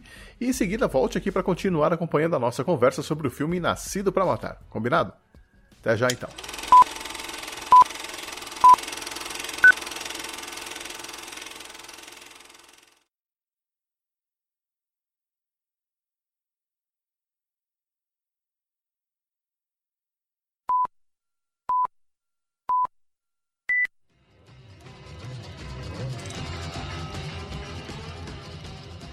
Sobem os créditos e a gente fica aqui ouvindo Painting Black dos Stones. É uma música que o Kubrick escolheu a dedo para fechar o filme, né? Rolling Stones, que diz a lenda, o Kubrick não conhecia. Caramba! É, Como? É o que dizem, mas eu, eu acho impossível é, ele não conhecer também, o grupo. Também acho, impossível o cara não conhecer o. Ele poderia não ser, é porque poderia não ser que... fã, não ter os discos, mas, poxa, não isso, isso. não nunca ter ouvido? É, porque ele falaram que para escolher a banda, ele, ele entrou na ele, ele fez uma pesquisa na Billboard para saber, né, o, a revista ali, a Billboard, para saber é, quais eram as bandas mais tocadas entre começo dos anos 60 e final dos anos 60 para escolher a música. Ele escolheu Painting Black. Eu acho que é por causa da letra, né, para tocar durante os créditos. Sim. Porque a letra, a letra é muito assim apropriada, né? Sim. É, tem um trecho lá que fala: é, eu olho para dentro de mim e vejo que meu coração está pintado de preto. assim, é, é, é muito, né? É justamente a questão do filme, talvez, de você ser ser transformado em alguém capaz, né, de, de matar, né? Que é assustador, né? Que você pode pegar qualquer pessoa e transformar num assassino assim, profissional. Não, exatamente, exatamente. Tanto pelo é. treinamento quanto pela circunstância da vida, né? Sim, e pelo, a, a, pelo assédio mental, né? Vamos dizer assim. É, exatamente. bate ali que na é o... cabeça das pessoas até entrar alguma informação ali. É verdade. Que é o, é o caso do filme, né? É o caso do treinamento. Sim. É o caso da lógica militar, né? A lógica militar é o seguinte: você tem um inimigo, esse inimigo tem, e esse inimigo tem que ser exterminado. Esse inimigo é mau, ele é contra todos os, todos os alicerces da nossa sociedade, então ele tem que ser exterminado, né? Sim. Então essa é lógica... que a gente chama de máquina de, de guerra, né? Porque não é para você pensar, o pensamento é para o ser humano, é para você ir lá e fazer, é um robô, é uma máquina de guerra. Né? Exatamente, né? exatamente. E isso, se você for, for, perceber, isso é em todos os, os, todas as esferas militares, em todas as guerras, uhum. né? Você tem que ter um inimigo, né? O, o Hitler, tudo bem, a gente sabe que o Hitler era o vilão mesmo, mas houve um trabalho para que Hitler fosse fosse vilanizado dentro do exército americano e britânico. O britânico nem precisava, né? Tudo que ele fez com os Sim. britânicos. os japoneses, existia um trabalho grandioso de estereotipar o japonês perante Sim. o exército americano. Uhum. Você vê isso até pelos, pelos desenhos lá do Pato Donald. Sim, uhum. nos filmes que eles passavam antes do, das sessões de cinema. Exato, é. Então é, era o cara, aquele o japonês era geralmente amarelo mesmo, Sim. com óculos uhum. fundo de garrafa, né? É, então o inimigo ele tem que ser o inimigo mesmo, ele tem que ser mal, senão você não vai matar alguém que é bom, né? Teoricamente, você vai matar alguém que é mal. Uhum. Então isso que, que a gente vê também no filme, né? Ele em, em vários momentos eles falam do, do comunismo lá, que, que é, querendo tomar conta do mundo, né? E eles, eles eram agentes da liberdade, né? As armas que eles usavam era era um instrumento para isso, né? Para levar a liberdade. É, para propaganda, né? Da guerra, da máquina da guerra. É. Mas, é, assim, o filme, o filme continua impactante, continua bom, ele, ele é... Cara, eu acho que ele, que ele é, ainda é relevante. Bem relevante ainda. Né? Eu acho que esse filme não envelheceu, né? Não envelheceu. Acho que as questões que ele, que ele coloca ali são bem atuais ainda, uhum. né? Ainda mais hoje em dia, né? Nos momentos que a gente vive. Não tem nada assim... Ah, o que eu mudaria Acho que nada. Acho uhum. que esse é um uhum. filme que poderia ser repassado hoje nas salas de cinema que não perderia nada para os filmes atuais. É, sabe, sabe o que eu senti quando eu assisti de novo esse filme? Para mim, eu fiquei com aquela impressão de que, é, de que eu estava assistindo uma série de TV sobre a Guerra do Vietnã, uhum. uma série que tinha 10 capítulos. só que a gente só viu o primeiro e já pulou pro sétimo. sabe? Porque não acaba ali, é, né? é, exatamente. Não, é porque assim, né? Acho que é um filme que é basicamente, praticamente dividido em dois blocos, né? É o treinamento e a guerra em si. E no treinamento você, você parece que é um episódio, né? E depois acaba e você vai lá pro último episódio, Isso. que é o deles na guerra, né? Não mostra muito a transição deles chegando, uhum. deles partindo, né? Mostra brevemente só eles sendo é, encaminhados para os batalhões e tal. Depois já mostra ele já, já na guerra já e com um bom tempo de vivência, que é o caso do Joker, né? Que quando começa a, mostrar ele, ele já está há algum tempo lá, mas está saturado de só, só, tirar foto, né? Sim, ele mudou completamente. Eu quase não reconheci o jeito dele, né? É, porque é, é engraçado, sim, porque ele foi transformado para ser um, um, soldado eficiente. Ele foi treinado para ser um soldado eficiente, né? E um soldado eficiente é muito diferente daquele Joker que ele chegou lá. Então todo aquele processo é, serviu para transformar ele naquilo que ele estava lá naquele instante do filme, né? E, assim, em termos dessa cronologia que a gente comentou na primeira parte sobre a Guerra do Vietnã, em, o filme se passa em 1968. Né? Em que pé que estava a guerra nesse momento? Nesse momento, né, o, o, os Estados Unidos já estavam com um contingente muito grande, a guerra já estava num ponto, naquele ponto que a gente estava comentando, em que só se contava os corpos, né? Em que por mais que eles tentavam, não conseguiam conquistar nenhum território efetivo, não conseguiam dar nenhum golpe, grande golpe na, no Vietnã do Norte. Inclusive, no filme não mostra, mas inclusive é uma época em que estavam bombardeando muito o, o Vietnã do Norte, né? Um, um dos motivos também de, hum. de, se criar uma resistência, porque eram bombardeiros e bombardeios igual fizeram no Japão na Segunda Guerra e na Europa, também na Segunda Guerra Mundial, que era bombardeio indiscriminado de cidades, né? Sim. Por uhum. exemplo, você tem uma fábrica, Vamos bombardear essa fábrica? Sim, mas também vamos bombardear a cidade em volta, que é onde mora, que é onde moram os trabalhadores os, da fábrica. Os trabalhadores da fábrica. Então a gente mata, né? Sim. A gente mata a produção totalmente. Então eles fizeram muito isso no Vietnã do Norte. Uhum. Na Coreia também, né? Então, Sim. quer dizer, eles já estavam, estavam no auge da guerra ali, ali já era o auge.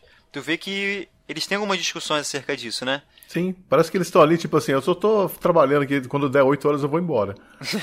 é mais ou menos isso, né? Que eles já não acreditam mais, né, no, na já causa. Já não acreditam, já tá, já tá, no, é, já tá no momento em que não se, não se acredita mais. Uhum. E ali ele, ele, ele, tem um papel importante que ele, até então, ele é, ele é o repórter, né?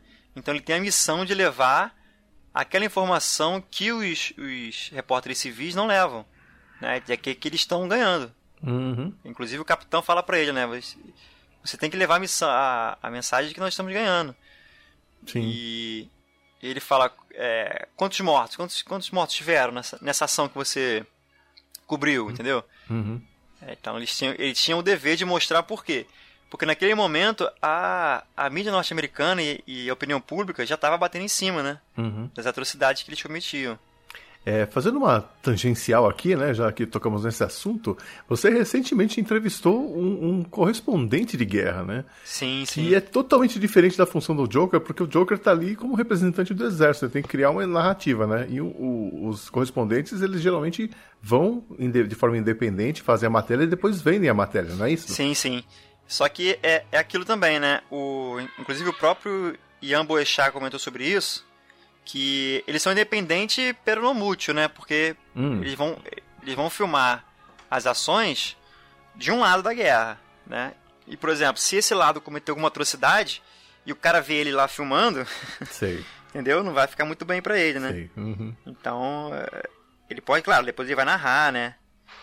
Mas é é uma experiência muito, cara, é muito forte, assim, quem quiser ouvir lá o episódio nosso. Inclusive a gente tá com. tá pra gravar aí mais um episódio com uma outra pessoa que também. um jornalista que foi em, em zonas de conflito também. Embora não. não seja um correspondente de guerra, mas esteve nessas áreas. Uhum. Vai dar também um outro parecer pra gente. Mas é isso, cara. É, ele tem um pouco mais de independência, só que é, é aquilo que uma coisa que ele falou, né? É independente, é, é, mas existe uma certa censura, né? Sim. Uhum. Se você for lá filmar as coisas erradas que o cara estiver fazendo, ele vai chegar, ô oh, meu irmão, que isso aí? Passa esse filme pra cá, passa essa câmera pra cá, entendeu? Sim. você tá filmando a gente fazendo coisa errada? Que isso? É, complicadíssimo. Aliás, eu, eu ouvi, achei interessantíssimo, porque eu fiquei pensando o que que leva uma pessoa a querer ir pra zona onde a coisa tá pegando fogo, sabe? Porque eu, meu pensamento é o oposto, eu, eu iria pro outro lado, né, cara? Mas é, é incrível. Eu recomendo a, a, ouçam aí o episódio com o Ian Bochá né? É isso. E tá muito legal. Ele tava agora pra ir pro Afeganistão, né? No momento que a gente gravou, ele tava esperando só uma resposta para ir ou não. Mas eu acho que o interesse do, do correspondente de guerra é um pouco aquilo que a gente tava falando no início, a questão da curiosidade, né? E, pô, às vezes o cara tá num nível de curiosidade. é por isso que dizem que a curiosidade mata, cara. É. Matou o gato, né? É, exato. O gato virou correspondente de guerra. é, é porque assim, é, porque você, como tem um, um certo nível de curiosidade e, e, começa a pesquisar as coisas, as informações que a mídia te passa normalmente já não te parecem suficiente, entendeu? Então você procura mais, você quer ela ver em loco, né? Você quer tirar suas próprias conclusões, digamos assim. Uhum. E, e, os jornalistas têm muito disso, né? Não sei se, se você. com essa formação, mas os jornalistas que eu conheço, eles têm essa coisa, né? De, de querer ver por si, ir a fundo, Isso. né? Então, um uhum. cara que, que gosta de guerra, é bem provável que ele vai querer ir, ir a fundo ver aquilo que ele gosta, né? Que ele não tá muito uhum. satisfeito com a cobertura. É, complicadíssimo. Mas voltando a falar do filme, é... uma coisa que eu notei é que, apesar do filme ser no Vietnã, a gente não vê uma floresta, né? No filme inteiro. Como que é o caso do Platoon, né? Platoon. É verdade. É, no Vietnã houveram várias. Claro que boa parte das atividades foram em, em foram em floresta, mas também teve muita, muitas ações de guerrilha urbana. É, é claro que, que, a tropa ali que o, que, o, que o Joker tá, eles participaram de ações em florestas. Mas naquele momento eles chegaram, né, estavam no combate em uma cidade. E não, não, não, foi raras, não foram raras as vezes. Só que a maior parte era assim em florestas, né? Mas o, uhum. o diretor ele escolheu uma. Ou não sei se estava isso no livro, né?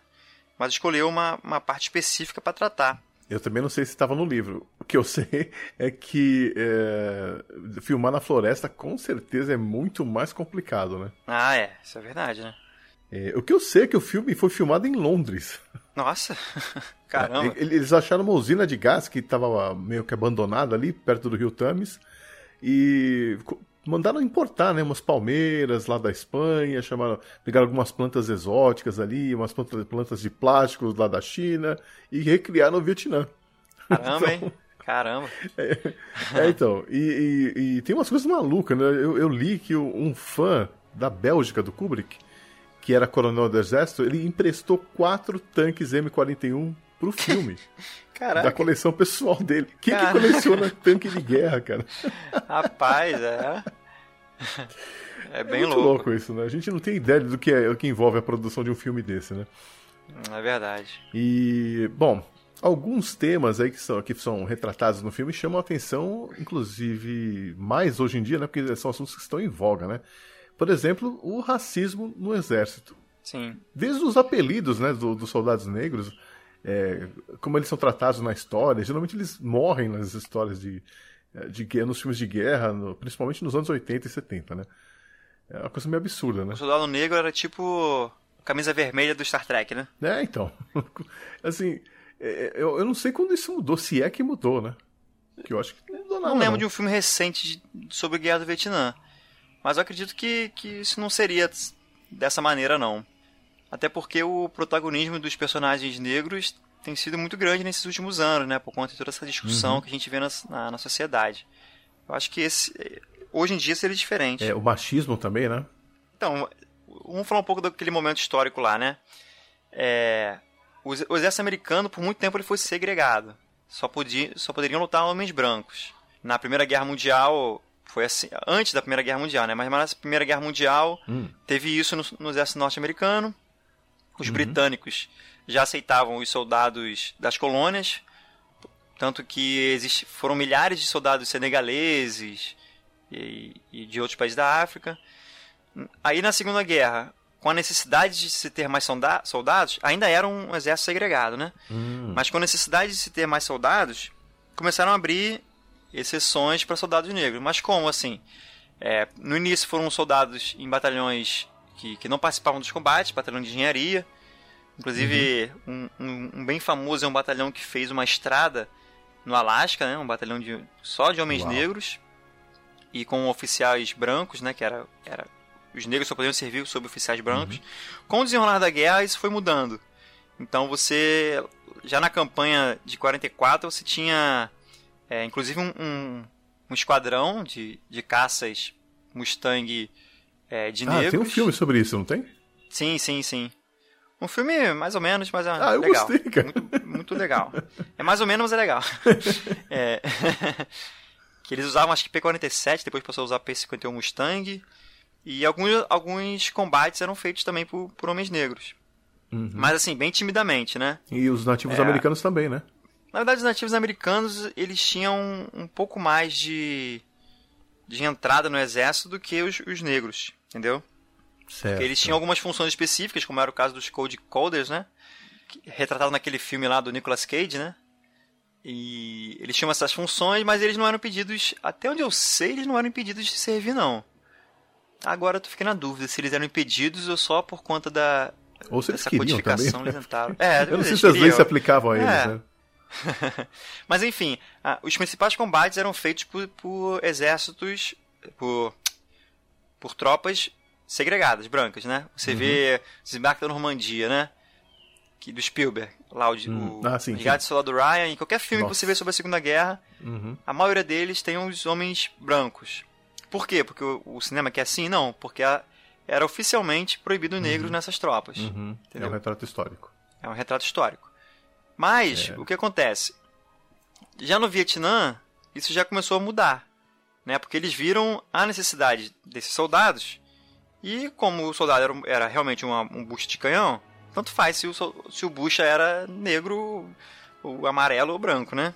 Então, claro que não foi isso, né? Foi, um- foi uma série de questões, que é bem mais complicado de explicar aqui, mas uma série de questões que fizeram eles é, é, permitir que os soldados negros atuassem em todas as, as linhas, onde eles quisessem, né?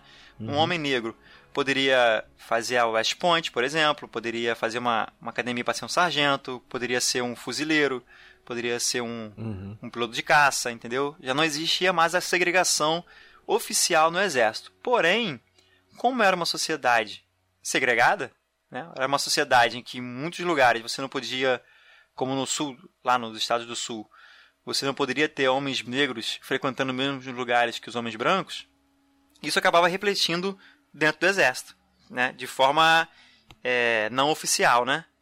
Então você tinha o preconceito lá de acordo com o que era na sociedade lá fora. Tem uma cena forte no filme que é quando eles, ah, eles chegam num acordo ali de preços com a prostituta e o primeiro era um soldado negro, né? Eu esqueci o nome dele, não sei se era...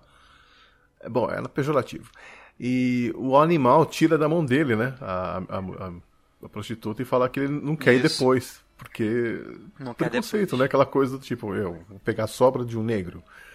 Né? É Então, assim, é- é uns momentos que eu, eu, eu olhei e falei, caraca, cara. E você vê que aquilo era, era tão enraigado que ninguém Não. ninguém se Nem, nem o negro, nada. é ninguém é tipo é normal né o, Uhum, o cara se achar assim né sim. Tal- talvez hoje em dia talvez alguns homens brancos fariam falariam Sim, alguma sim. coisa né talvez É não sei verdade. É, outra coisa que também rola muito é a questão homofóbica, né? No, principalmente nos insultos lá no treinamento. Sim, sim. É, é- eram momentos que, apesar de ter toda a questão da, dos direitos civis, das liberdades, né, a- a- você achar um homossexual inferior ainda era, é, entre aspas, né, é, não era mal visto, né, pela sociedade em si. Só algumas pessoas mais esclarecidas que, que achavam um absurdo você você tentar insultar a pessoa chamando ela de, de homossexual, né? Uhum. E se hoje, se hoje isso é é uma questão muito em voga, né?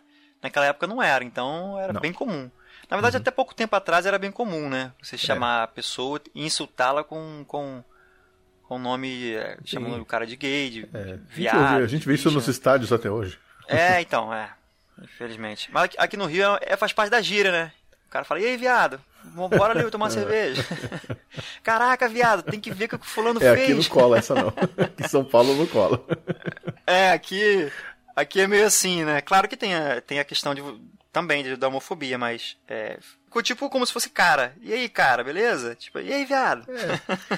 Enfim, a sociedade mudou muito, né? Ainda, e tá, é, é, mas assim, tem muita gente querendo voltar, né? É, na verdade mudou muito e ao mesmo tempo parece que não mudou nada, né? É a impressão que eu tenho. Olha, se você. Eu sempre vivo falando isso nos podcasts, mas se nos anos 80 você falasse pra mim que no, no século XXI a gente ainda estaria discutindo se a Terra era redonda ou não. Essa é a verdade. É. Cara, não, né? É. Enfim. Acho que o, o, o correto é dizer que nós estamos em um processo de mudança significativo. Eu acho que a gente vive um momento, momento de ruptura com, com certas coisas do passado que as pessoas não querem carregar para esse século. E, e tem muita gente que insiste nisso. Né? Exatamente. Que quer conservar esses valores, né? O que é isso? Que diabos é isso? O que, que é isso, recruta Pyle? Senhor, rosca com geleia, senhor! Uma rosca com geleia? Senhor, sim, senhor! Como veio parar aqui? Senhor, eu peguei lá no rancho, senhor! É permitido comer no alojamento, recruta? Senhor, não, senhor! Tem permissão para comer roscas com geleia, recruta Pyle? Senhor, não, senhor! E por que não, recruta Pyle? Senhor, porque eu estou muito pesado, senhor! Por que você não passa de um gordo escroto e nojento, recruta Pyle? Senhor, sim, senhor! Então por que escondeu uma rosca com geleia no seu baú, recruta Pyle? Senhor, porque eu estava com fome, senhor! Bom, e aí, o que aconteceu com o Pyle? É, seria a prova de que esse treinamento militar funciona? Olha, uma boa pergunta. Mas eu diria que, que para mim, né, é, desde as das primeiras vezes que eu assisti esse filme, ele foi uma prova de que o, o, esse treinamento era rigoroso demais, né? Que era um rigor que de repente não precisava chegar àquele ponto, né? De, de humilhação. Será que é assim hoje em dia ainda? Olha, ainda é um, um pouco assim, né? Você você não, não, humilha tanto, né? Você não humilha tanto, mas você você penaliza por coisas, por questões é, bobas, né? Por exemplo, é, é, a bota não tá engraxada, um botão tá, não tá bem hum. abotoado, esse tipo de coisa, ainda, ainda é algo que na, na, nas Forças Armadas, até no Brasil, né, ainda é da causa algum, uma punição, né? Sim. Então, só que Sim. são coisas uhum. que eu particularmente acho irrelevante, né, para um, um, um treinamento. Eu acho que para treinamento o cara tem que aprender, é, é, claro, dentro do, do que se entende, né, como uma força armada, ele tem que entender que ele faz parte de uma força, né, que representa uma série de valores, ou um país, ou alguma coisa do tipo, né, ou no caso de, de, um, de uma revolução, né, ele representa ali todo aquele ideal, e, e ele tem que ter um treinamento para ele aprender a fazer as coisas que necessárias de um soldado, que é atirar, que é ter um condicionamento físico para poder, sei lá, de repente correr atrás do inimigo, um, é, porcamente falando, né? E esse tipo de coisa. Uhum. E, e, teoria, né? É. Teoria de guerra e tudo mais. Mas tem coisas que eu acho. Eu já achava, né? Que é, é irrelevante, né? Você punir o cara porque ele tá com um doce. Né? Que o doce não é permitido, então vou, vou, punir o cara, paga 10 flexões. Ah, por quê, cara? É, eu, né? essa, é, o que ele tenta fazer ali, né, o, o Sargento Hartman, é, é, criar um grupo, né? Então ele fala, olha, vocês todos vão ser penalizados por causa dele. Isso, isso, isso. É. Cara, isso é muito horroroso. Assim, você vira, joga o grupo inteiro pra cima de um. Contra o cara, é. Aí, só que a intenção é o quê? Fazer com que o, o, o, cara que não fez não tenha intenção de fazer com medo do castigo que os próprios amigos vão dar. Mas é, acaba sendo uma, é, uma, umas picuinhas que não, não, não vão uhum. somar em nada no, no, no processo né, que, que, vai formar o soldado. Uhum. Existem outras formas de você fazer o, o, cara se sentir parte de um grupo, né? Não, não, não com essa coisa de punição. Pois Mas é. enfim. E, se bom, entendeu. Eu não sou... Fala. É, eu não sou psicólogo não, nem se... nada, mas eu acho impossível você passar por um treinamento desse tipo aí sem sequelas psicológicas, né? É, exatamente, né? Ele sofreu essas sequelas. E o Gomer Pai é o, é o, Eu acho que essa é a mensagem que o, que o, que o Kubrick quis passar, né? De que uhum. esse treinamento, esse tipo de treinamento, que são lavagens cerebrais, que visam formar um, um matador, acaba formando matadores, né? Sim. E esse, e esse processo acaba despirocando o cara, né? Não, total. Alguns.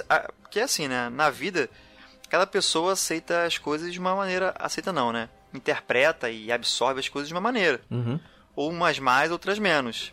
Então, no caso do Gomer Pyle, né, ele foi tão, tão humilhado né, que ele absorveu de, um, de uma maneira em que deixou ele pirado Sim. lá, né? Que cometeu aquele, aquele ato no final. Aliás, um parênteses é que eu, eu acho que a expressão do Vincent D'Onofrio naquela cena do banheiro é uma das coisas mais Uhum. assustadoras do cinema, cara. Eu, sinceramente, se eu entro no banheiro e vejo um cara com aquela expressão, eu já volto no mesmo pé.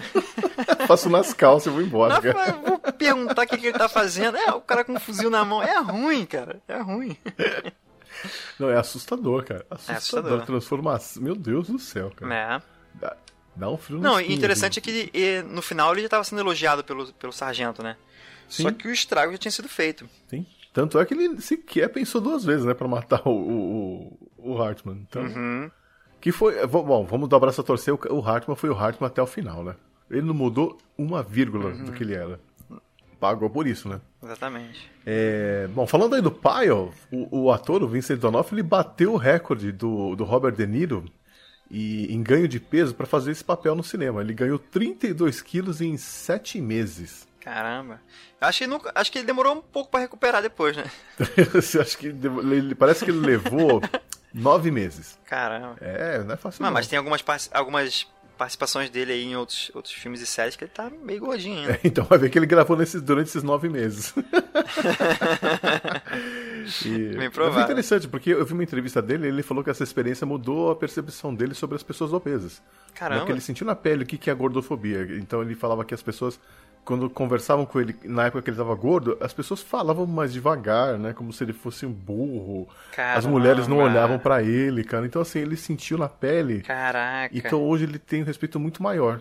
Caramba, hein? Legal. É muito louco, né, isso. E, é, ah, só pra constar, o, recorde era do De Niro com 27 quilos pra fazer o, Jake LaMotta no, no Toro Indomável. Uhum. Cara, ganha 32 quilos. Tem que comer muito donut, cara. Caramba, cara. Eu não consigo, não. Engordar Não consigo nem imaginar isso, cara. Agora, o Christian Bale também e, e o Matthew McConaughey, né? Também Ah, tiveram uma transformação grande, Sim. né? Eles fizeram, mas eles fizeram o oposto, né? Que é pra ficar magro, né? É, pra ficar magro.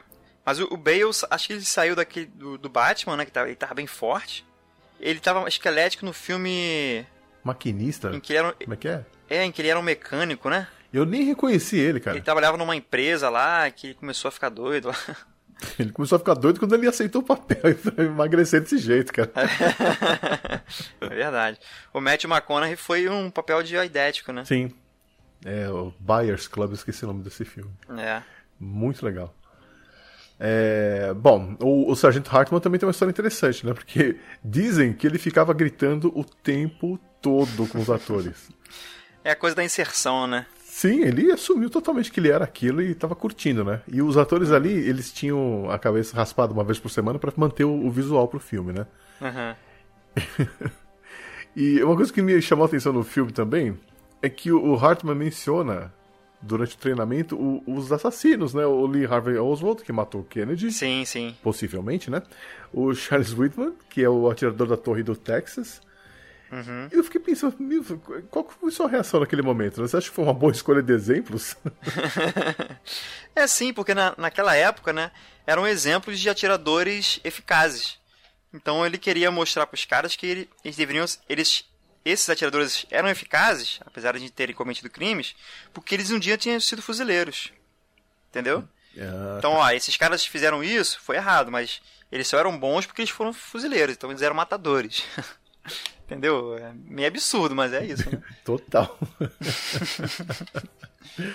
É, bom, outro personagem, o Joker, o nome parece que era uma, uma homenagem ao, ao primeiro americano que, foi, que morreu na Guerra do Vietnã em 61. Uhum.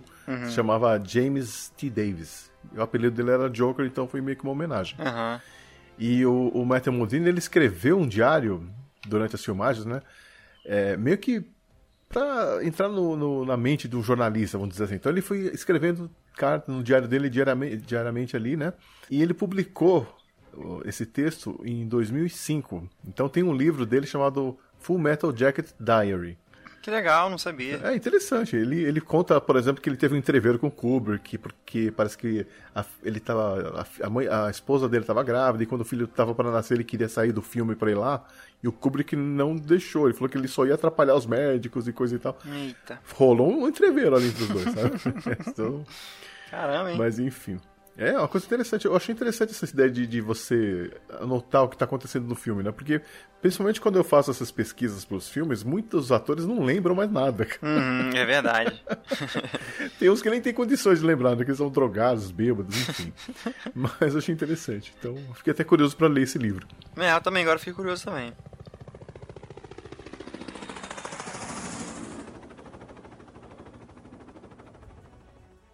O animal teve uma cena que cortaram do filme que eh, na cena final com a sniper, né? Que é uma adolescente ali, né? É, parece que tem uma cena que o animal corta a cabeça dela. Eita. Mas aí o Kubrick não usou na edição final e o, o animal ficou, o ator, né? Ficou puto. Não, é porque ia dar um destaque pra ele, né? Sim. ficar- ficar- Sim. ia dar um destaque, Que- né? Mas eu acho que nem precisa, porque ele é tão assim, cara. É- Mas é aquela história, né? Se eu tô na, na guerra, eu quero ficar do lado do animal, eu não quero estar contra ele, cara, porque pelo amor de Deus, né? Ele é. É o soldado, né? Ele é. É o soldado. Ele é tudo aquilo que o sargento queria fazer com que os, Sim. aqueles personagens virassem, né? Uhum. Agora, o ator, ele vive dando declarações controversas aí, pri- pri- principalmente no Twitter.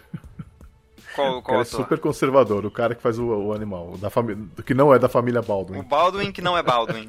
É, ele mesmo. É, inclusive, acho que foi no ano passado. É, enfim. É, é, é, que mais? A filha do Kubrick aparece no filme. É, isso aí eu já Vivian- tinha visto, já tinha visto essa É, a, a história. Vivian Kubrick, ela, ela é uma das pessoas que está ali na, na, na equipe de filmagens. né, quando os- Uhum. No momento os que estão fazendo um documentário sobre eles, né? Isso, ela mesma. Que mais, bom, o personagem que eu acho que mais me chamou a atenção não foi nenhum dos soldados, na verdade foi a Sniper. Uhum. Não sei se pra você ficou essa impressão também, porque quando a gente vê quem é, é um choque, né? Sim, sim, você imagina que é um, que é um, Sim. que é um soldado, né? Que é um, um cara... Eu, eu imagino a versão vietnamita do animal, cara. É, exatamente. Só que aí o que acontece, né? Eu acho que o Kubrick quis mostrar ali essa coisa de que o, o, o guerrilheiro norte-vietnamita era uma pessoa comum, né? Uhum. E que não era um soldado profissional. Uhum. Né? Acho que você botar uma mulher que já é um, que, que não é estereotipada como soldado e uma, uma mulher nova, né? Uma adolescente, né? Já mostra quão grande isso era dentro do exército, dentro da- das forças norte-vietnamitas, né? Uhum. de que um, um só, só um soldado, só um guerrilheiro, sem uma preparação formal de uma academia, poderia fazer um grande estrago Sim. num pelotão, né? Eu Foi o achei interessante que, de de certo modo, do mesmo jeito que os jovens americanos também perderam a inocência lá no, no treinamento e coisa e tal, do lado de lá também tinha outras crianças e jovens que também tiveram a infância roubada, né? Sim, é, exatamente, é. Só que muitas vezes de uma forma até pior, né? Porque Sim. ali eles perdiam, perdiam casa, perdiam familiares, né? E o, o jovem nos Estados Unidos estava muito longe dessas crueldades que a guerra traz, né? Pro dia a dia. Agora fiquei imaginando essa menina com treinamento americano, cara. Ela é mais. Uma, É, pô, né? ela, ela eliminou três soldados sozinha. É. Né? E. Não, eles, não, eles não tinham um treinamento formal, mas, por exemplo, é, você vê que os, os soldados no treinamento nos Estados Unidos, eles aprendiam a desmontar aquele fuzil lá, o M14, né? As pecinhas e tal, chamando o nome por aquilo, tal, tal, tal. O que, que a, a, a menina usava? Um AK-47, Sim. que é um fuzil com, com alma lisa, que é um- uma chapa com algumas peças ali, fácil manutenção, fácil manuseio. Uhum, confiável. Você não precisa. Confiável, você não precisa ficar limpando. Porque o- um dos problemas que eles tinham, os, os norte-americanos, é que o, o, o M14 e o M16, principalmente o M16, ele precisava de muita manutenção, né? Porque ele não se dava bem com, com poeira, não se dava bem com umidade, a umidade da floresta, então tava sempre tendo que lubrificar, ficar limpando. Aham. O AK não, o AK vai embora. É por isso ele- que é, é o clássico de guerra, né? É o clássico de AK-47, guerra, porque você precisa de, de menos manutenção, né? Claro que em algum momento você tem que fazer. Mas eu já vi gente fazendo teste com, com a- é o, é o- esse AK-47 que jogam na água, jogam na lama, tiram. Isso, passa, Passa um, pano passa sai um, atirando. um jeep em cima. É, é um negócio É, absurdo, continua cara. É. e ele tem um, ele tem um calibre, né, maior do que o, o, o do, o do M16, né? O M16 é 556, que é o equivalente a um 22. É mesmo? É, o equivalente a um 22. Uau. Só que ele tem mais carga do que um revólver 22. Sim. Mas ele dá menos impacto do que o do AK-47. Uhum. O AK ele é 762 e tem versões que ele é 765, que é mais ou menos próximo ao, ao ponto 30.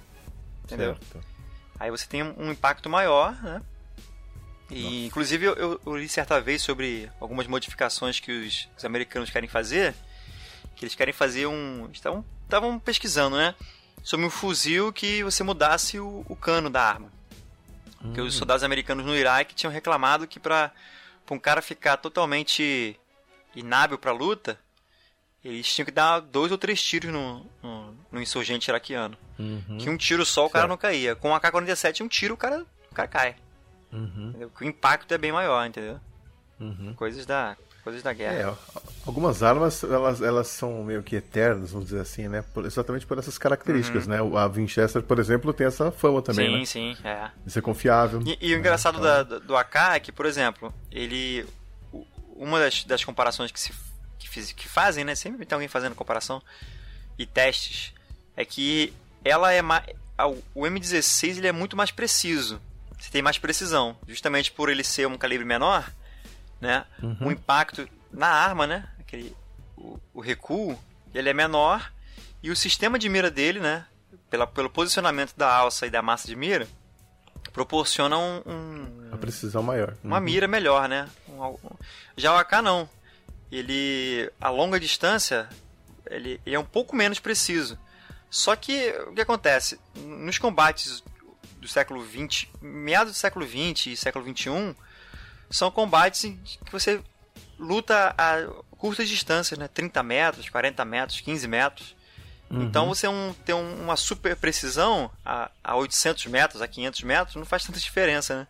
Certo. Então por isso que mesmo, mesmo com, a- com a- perdendo nesse quesito, ele segue sendo o favorito, né? Até pelo preço também, né? Que os, os russos produziram milhões de unidades, licenciaram outros, outros 7, 8 países para fazer.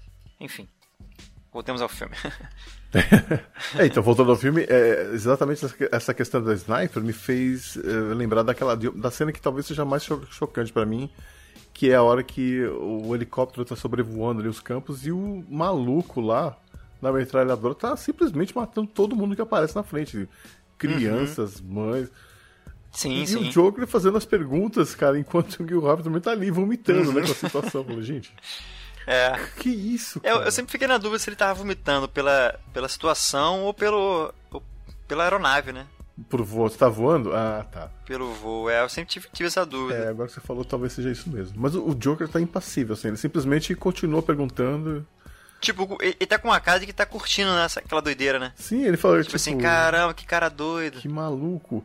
Mas aí você vê a sniper, você começa a pensar, né, que no fundo, o- aquelas crianças poderiam crescer e virar snipers também, né? Então, sabe, o cara é maluco, mas ele tem uma certa lógica na cabeça dele pra estar fazendo aquilo, é. né?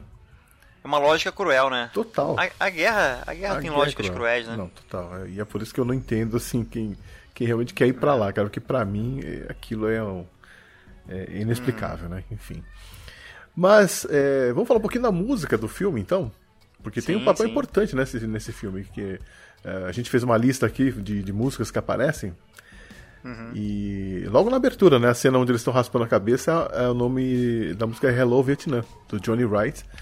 Que tem uma letra que retrata bem o espírito dos jovens soldados ali, né? Tipo, a gente tem que é, parar o comunismo naquela, naquele país, ou a liberdade vai começar a es- escorrer pelos nossos, entre os nossos dedos. tipo, cara. É. que mais que a gente ouviu na- no, no filme que, que te chamou a atenção, assim? Ah, a Painting Black, né, no final, que você já, já citou. Tem aquela do. do The Trashman, do Ah, o Surfing Bird. Surfing Bird, que é, acho, acho que o que mais me vem à mente é o Family Guy. com, Sim. com, com o pai lá da família da pesada cantando essa música, mas. Sim. E também a, a, a música lá do finalzinho, que é eles cantando uma versão é, militar, né, de- da abertura do Clube do Mickey, né? E é uma coisa tão estranha, porque a cena ela começa de longe, e é bem bonita, né? tem o fogo, os lugares pegando fogo, todo mundo se vê a silhueta do soldado, aquele clima, Uhum. né? Pô, acabou de acontecer uma desgraça ali. E aí quando você vai começar a ouvir a música, entra a música do Mickey, cara. eu, na, na época eu comecei É. a rir, cara. Eu falei assim, meu, como assim? A, a última música que eu esperaria ouvir agora é do Clube do Mickey. É interessante que parece que é uma ligação, eles voltam a se ligar com, com, com a terra deles, né? Uhum. Parece que é um, é um momento em que eles retornam, né, a, a mente dele pro pro que lhes é caro na sua terra, né? E, aí- e lembrando, né, que eles são jovens também, né? Até outro dia eles estavam cantando essa música, né? Assistindo o Clube do Mickey na TV, então... Exatamente. É. Enfim. É, Eu achei bem interessante essa escolha da... A música realmente faz, faz muita diferença nesse filme. É, a- acho que todos os filmes da Guerra do Vietnã, né? Porque é foi um momento em que houveram muitas músicas e muito ativismo contra a Guerra do Vietnã. Então muitas músicas se falavam. Claro Uhum. que poucas a favor, mas a maioria contra. Então, pô, as músicas dos anos 60 e 70, né, cara? Sim. São fantásticas, né? Em outros filmes, né, você tem, pô, tem Creedence, você tem os próprios Rolling Stones também. Que tem a melhor trilha é Bom Dia Vietnã. Exatamente, é. Um, outro filmaço também, né, cara? Sim. É, eu, eu curto muito esse filme. Eu também. Eu acho Que é o mais que- leve, que- né, do, dessa leva aí. Ele considera uma comédia, mas eu acho ele um filme bem, bem, bem triste, né? Ah, sim, tem um, Um drama, triste, né? Uhum, tem. As músicas também são, são fantásticas, né? A, a escolha foi muito boa e retratar um radialista ali foi, foi, um- uma pegada bem legal. Bom, mas aí, Vitor, qual que é o veredito? Nascido pra Matar continua sendo um dos melhores filmes de guerra de todos os tempos? Cara, na minha opinião, sim, né? Mas assim, eu não diria o melhor, porque cada um tem sua, sua particularidade, mas entre os melhores, sim. Os melhores filmes Uhum. de todos os tempos e também um dos melhores do- da Guerra do Vietnã, que retrata a Guerra do Uhum. Legal. Vietnã, né? Ok. É, eu também eu compartilho dessa opinião. Eu, eu acho que tem. Eu não sei se existe um filme perfeito, né? Mas se a gente pudesse pegar, sei lá, partes de filmes e juntar, aí sim você teria um, um filme perfeito, né? É. Porque pra mim o melhor começo, os melhores 15 minutos de um filme é o começo do, do Sol- ah, o resgate do soldado Ryan. Sim, sim, é um Cara, eu, eu assisti no cinema e eu juro pra você, eu afundei na cadeira, cara, porque eu tava meio que sozinho no cinema. Aham. E os tiros, o barulho de tiro de bala batendo naquelas estruturas metálicas, parecia que tava nas minhas costas, assim, sabe? Foi um Caramba. negócio impressionante aquilo, cara. Impressionante. Caraca, eu, eu vi esse filme a primeira vez, eu vou te confessar um, um crime, que eu era meio criminoso, né, na adolescência. Não vamos A entrar gente- nessa aqui. tá bom. A gente, aluga... a gente alugava é, filmes, né, e existia uma máfia na escola, né, Máfia na escola. é. uma máfia, a gente pegava dois videocassetes e com o filme a gente copiava, né, fazia uma cópia, legal, e ficava aquela cópia transitando. Então a gente tinha meio que um, um, um clube meio que secreto aí, de, de- secreto não, né, mas de jovens, de, de moleques que trocavam filmes, tanto esses, esses copiados de forma ilegal, quanto os gravados na TV. E o Resgate do Soldado Ryan foi um filme desses, que me, Ah, me veio numa, numa uma fita dessa pirata, né? porra. Então, realmente, esses 15 minutos eu fiquei. Nossa, Cara, caramba, não, eu juro, eu filho. fiquei. Você, fica estático, Quando eu, né? eu, assim. me- eu percebi onde eu tava, eu comecei a ver, mas, pô, tá sumindo a tela, cara, é porque eu tava tão afundado na cadeira, na poltrona, eu tava vendo a parte da a poltrona da frente já. Caramba. Meu, é- foi incrível, cara. É. Mas, enfim- mas enfim, né? E, e- e só uma curiosidade, né? Nesse, na, na premiere desse filme, foram alguns veteranos daquela batalha da praia de Omaha Hum, foram chamados, né, pra assistir, né? nossa, cara. E muitos deles, muitos deles passaram mal, tamanho o realismo das cenas, né? Pra que fazer isso com os caras, bicho? Eles, Né, eles cara, só sobreviveram, cara. Não faz isso, coitado, meu Deus. Que ideia de jirico. É, é, nada a ver.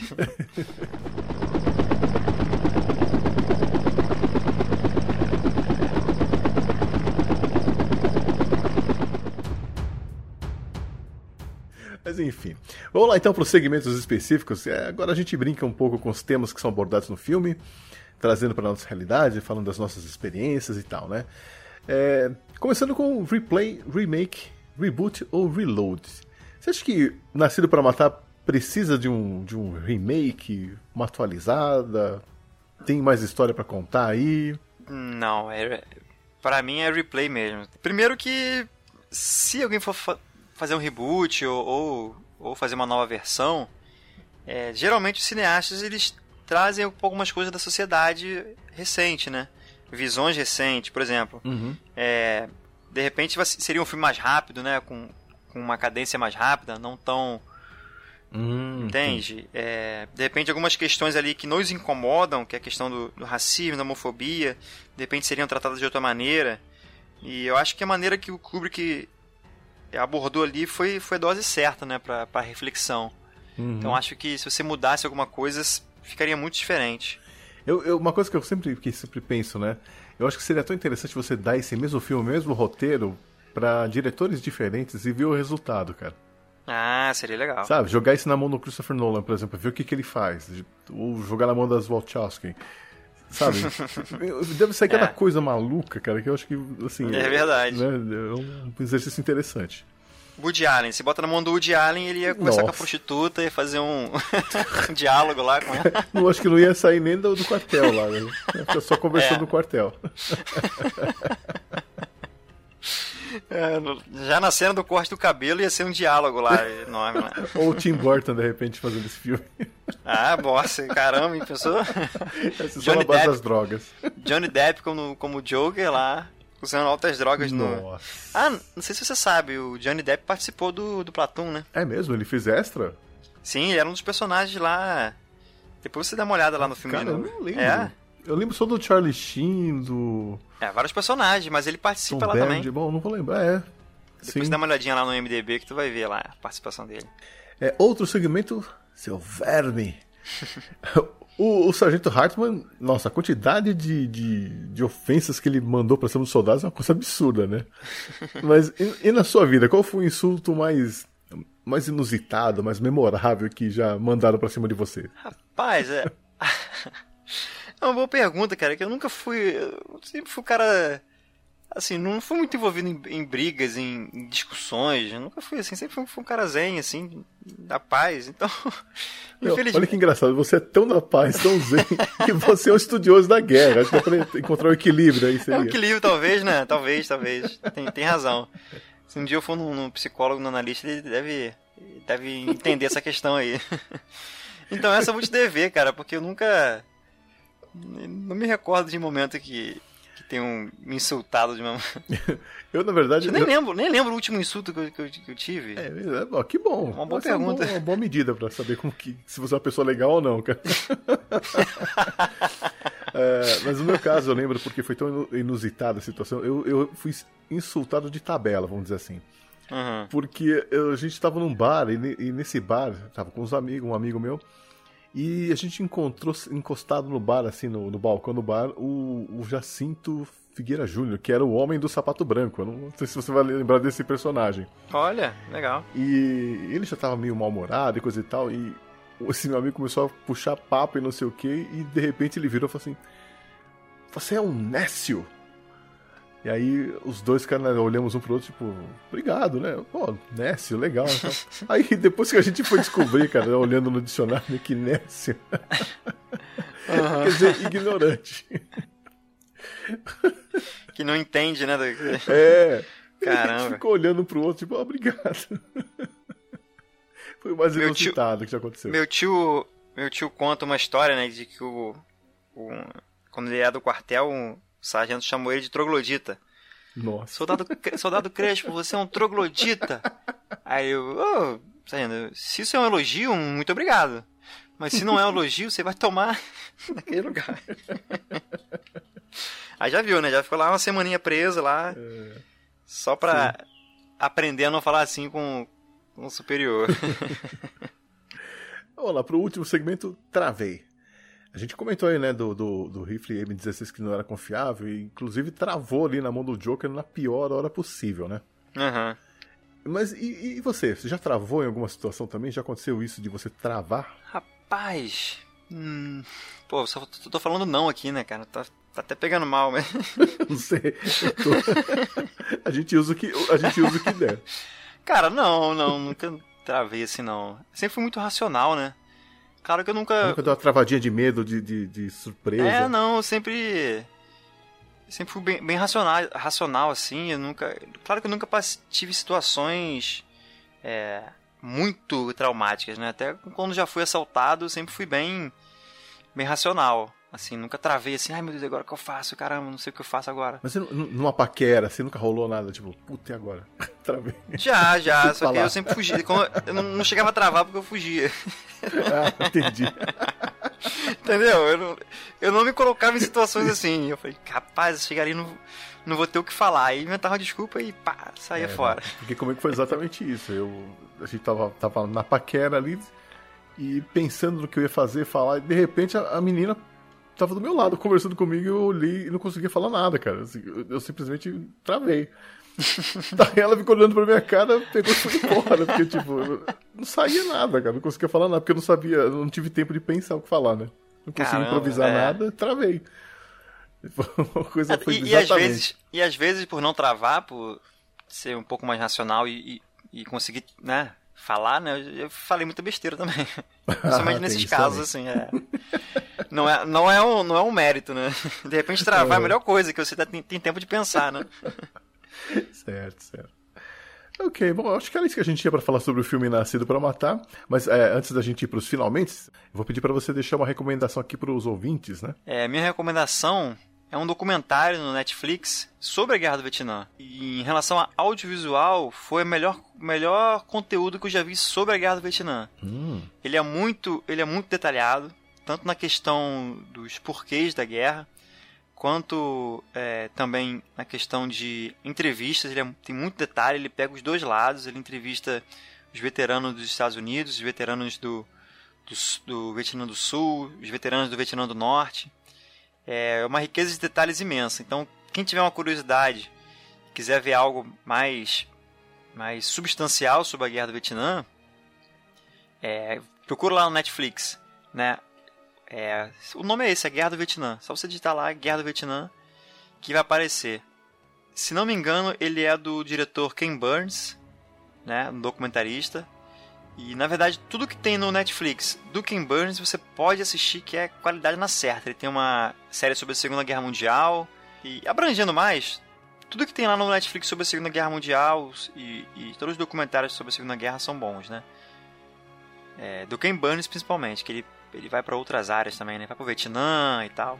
Muito legal. Eu, eu vi o primeiro episódio e os episódios são longos, né? São, são então, longos, como eu falei, é bem, é bem substancial, tem mesmo. muito conteúdo, bem detalhado. É, é mas aí tem que, você tem que ir digerindo aos poucos. Eu, eu assisti primeiro, era tanta informação, por isso que eu falei para você, se você consegue resumir para mim, porque eu fiquei perdidaço. é, e principalmente na parte que ele fala lá sobre é, o Vietnã do Sul, né? O que era o Vietnã do Sul, o que foi se tornando a, a, oposição ao regime comunista é muito mais complexo do que simplesmente os caras que eram anticomunistas, né? Muito mais complexo. A política ali, a igreja. Bem... Sim, eles falam de uma, de uma lambança dos franceses também. Isso, das é. negociações, enfim, é, é, muito detalhado. É interessante. Boa, boa dica aí. É, bom, Vitor, fala aí um pouquinho sobre o seu podcast, o Frontcast. Qual é a proposta? Onde os ouvintes podem te, te acompanhar? Olha, a nossa proposta é, é, é falar de guerras, né? Especificamente. É, faço aqui uma meia-culpa porque eu não consigo manter uma periodicidade legal como eu, como eu, como eu gostaria. Justamente porque, assim, eu não gosto muito de, de, monólogo, né? Eu gosto de pelo menos duas pessoas conversando. E exige um pouco né, de, de, de leitura do pessoal e tal. E as pessoas que eu mais que eu conheço que, que tem muita leitura, tem muito conteúdo, não são muito fãs de podcast, não se sentem à vontade falando em podcast. e as pessoas que são que curtem o tema e que entendem a mídia podcast, que curtem, é, geralmente às vezes não, não, não conseguem né, manter uma, uma periodicidade de leitura e tal, que a gente. Não é que eu exijo, né? Mas a gente tem uma bibliografia, né? O pessoal tem que dar uma estudada e tal. Uhum.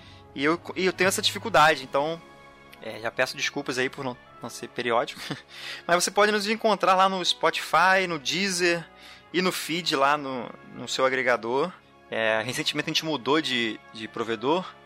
Você vai procurar no, nos seus agregadores, no feed, e o que tiver aí é, mais episódios é o que é o feed ser correto. Tem três feeds lá, infelizmente.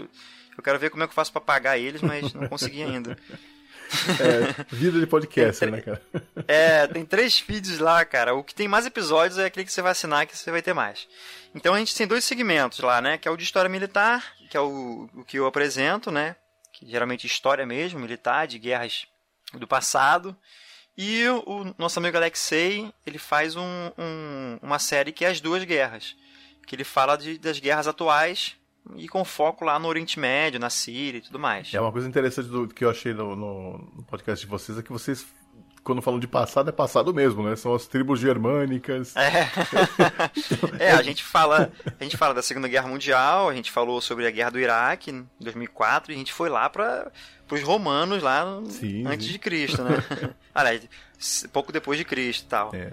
É assim, né? A, a, proposta é essa mesmo, é lidar com uhum. todas as temporalidades. É, até inclusive eu tava esperando para ver quando é que vocês vão publicar um episódio sobre a Guerra de Okinawa. Olha aí, né? Batalha de Okinawa. A Batalha Okinawa foi uma mais sangrenta, né? Que o, o, exército americano já, já teve na história. É, é, cara, foi lá foi bem sangrenta. Mas teve, teve, tem alguma. Tem uma batalha chamada Batalha de Peleliu, que ela não foi mais do que Okinawa, mas ela foi quase igual, mas ela é muito desconhecida. E eu não conheço. É, mas Okinawa. Não, então, é no mesma. Um pouco antes de chegar na, em Okinawa, eles passaram pela ilha de Peleliu. Uau. Foi muito sangrento também. Mas aí Okinawa é. O que me deixa mais. Assim, chocado com Okinawa são as pessoas, né? Os, os civis que se preferiam se suicidar a se deixar entregar aos americanos. Justamente nessa. Aí volto, a gente faz um link com, com Nascido para Matar, né? porque o, os japoneses pintavam os, os americanos como demônios, né? Literalmente, uhum. como, como pessoas influenciadas por seres malignos, uhum. né? Por espíritos malignos. Então, que eles iam estuprar, iam matar, iam cortar as crianças ao meio. Então, inclusive, se você procurar aí alguns documentários, você tem as cenas de das pessoas pulando do, do penhasco, com, com, criança no colo. Ó, é, preferiam isso a se entregar aos americanos, né? Uhum. O que não é verdade, não que os americanos fossem o, o primor da bondade. Mas, né, eles não tinham esse costume, né? De não iam pegar uma criança e cortar no meio sim, por pura vontade. Né? Bom, mas até aí os japoneses acreditavam que o Hirohito era divino, cara. Então. É. Sabe? Né? E, e, vamos falar a verdade, o então, exército. É, mas aí entra, aí entra a lavagem cerebral que é Total. feita em tempos de guerra, né? De você uhum. entender que o, o seu inimigo ele tem que ser ruim, ele tem que ser mal. Senão. Uhum não vale a pena todo o esforço, né? E no exército japonês isso se vê muito claramente, né? Até porque os kamikazes eram puramente isso, né? Eram robozinhos ali e fariam é, qualquer coisa pelo imperador. É, exatamente. É, é, o, é o ápice da, da, da alienação, né? O ápice sim, do, sim. fanatismo, né? Exato. Enfim, é, Vitor... Inclusive, se você, se você quiser ah. falar da, do filme depois, a, O Império do Sol, a gente pode falar um pouquinho também desses dois... Do filme e da, da guerra lá, do, do fronte do Pacífico, né, com os japoneses. Sim, porque, bom, como a gente comentou, né, nos anos 80, vários filmes merecem isso aí, aparecer aqui no, no Cine é. 80, então já tá feito o convite aí. Mas muito valeu, obrigado aí pela já... visita, valeu por ter compartilhado um pouquinho do seu conhecimento. Nada, que isso. E já tá convidado pra próxima, então. Beleza, estamos aí. Se a agenda bater. É, é verdade, porque eu vou falar, viu? Foi uma verdadeira operação de guerra. Foi, foi. é, Foram é, três batalhas. É, é a internet que não colabora, é o computador que não colabora. É. É gravação em um estado, gravação em outro estado. Mas valeu, valeu mesmo, cara. Foi eu que agradeço aí a oportunidade de um podcast de vocês, que é muito interessante, né? Nos anos 80 eu ainda era criança, né? Mas toda a cultura dos anos 80 me, me foi passada, né? Pelo início dos anos 90. Sim. então eu, eu, me sinto, eu me sinto em todos os episódios, eu me sinto é, contemplado. Ah, né? que beleza. Continue assim, então. valeu, valeu. Falou.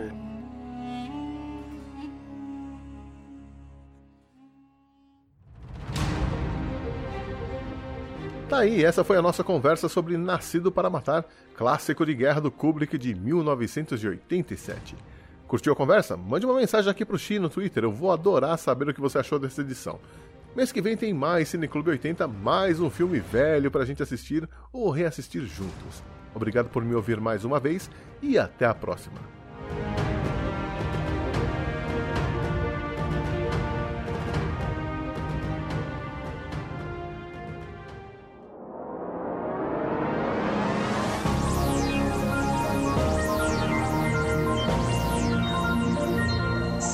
Clube 80.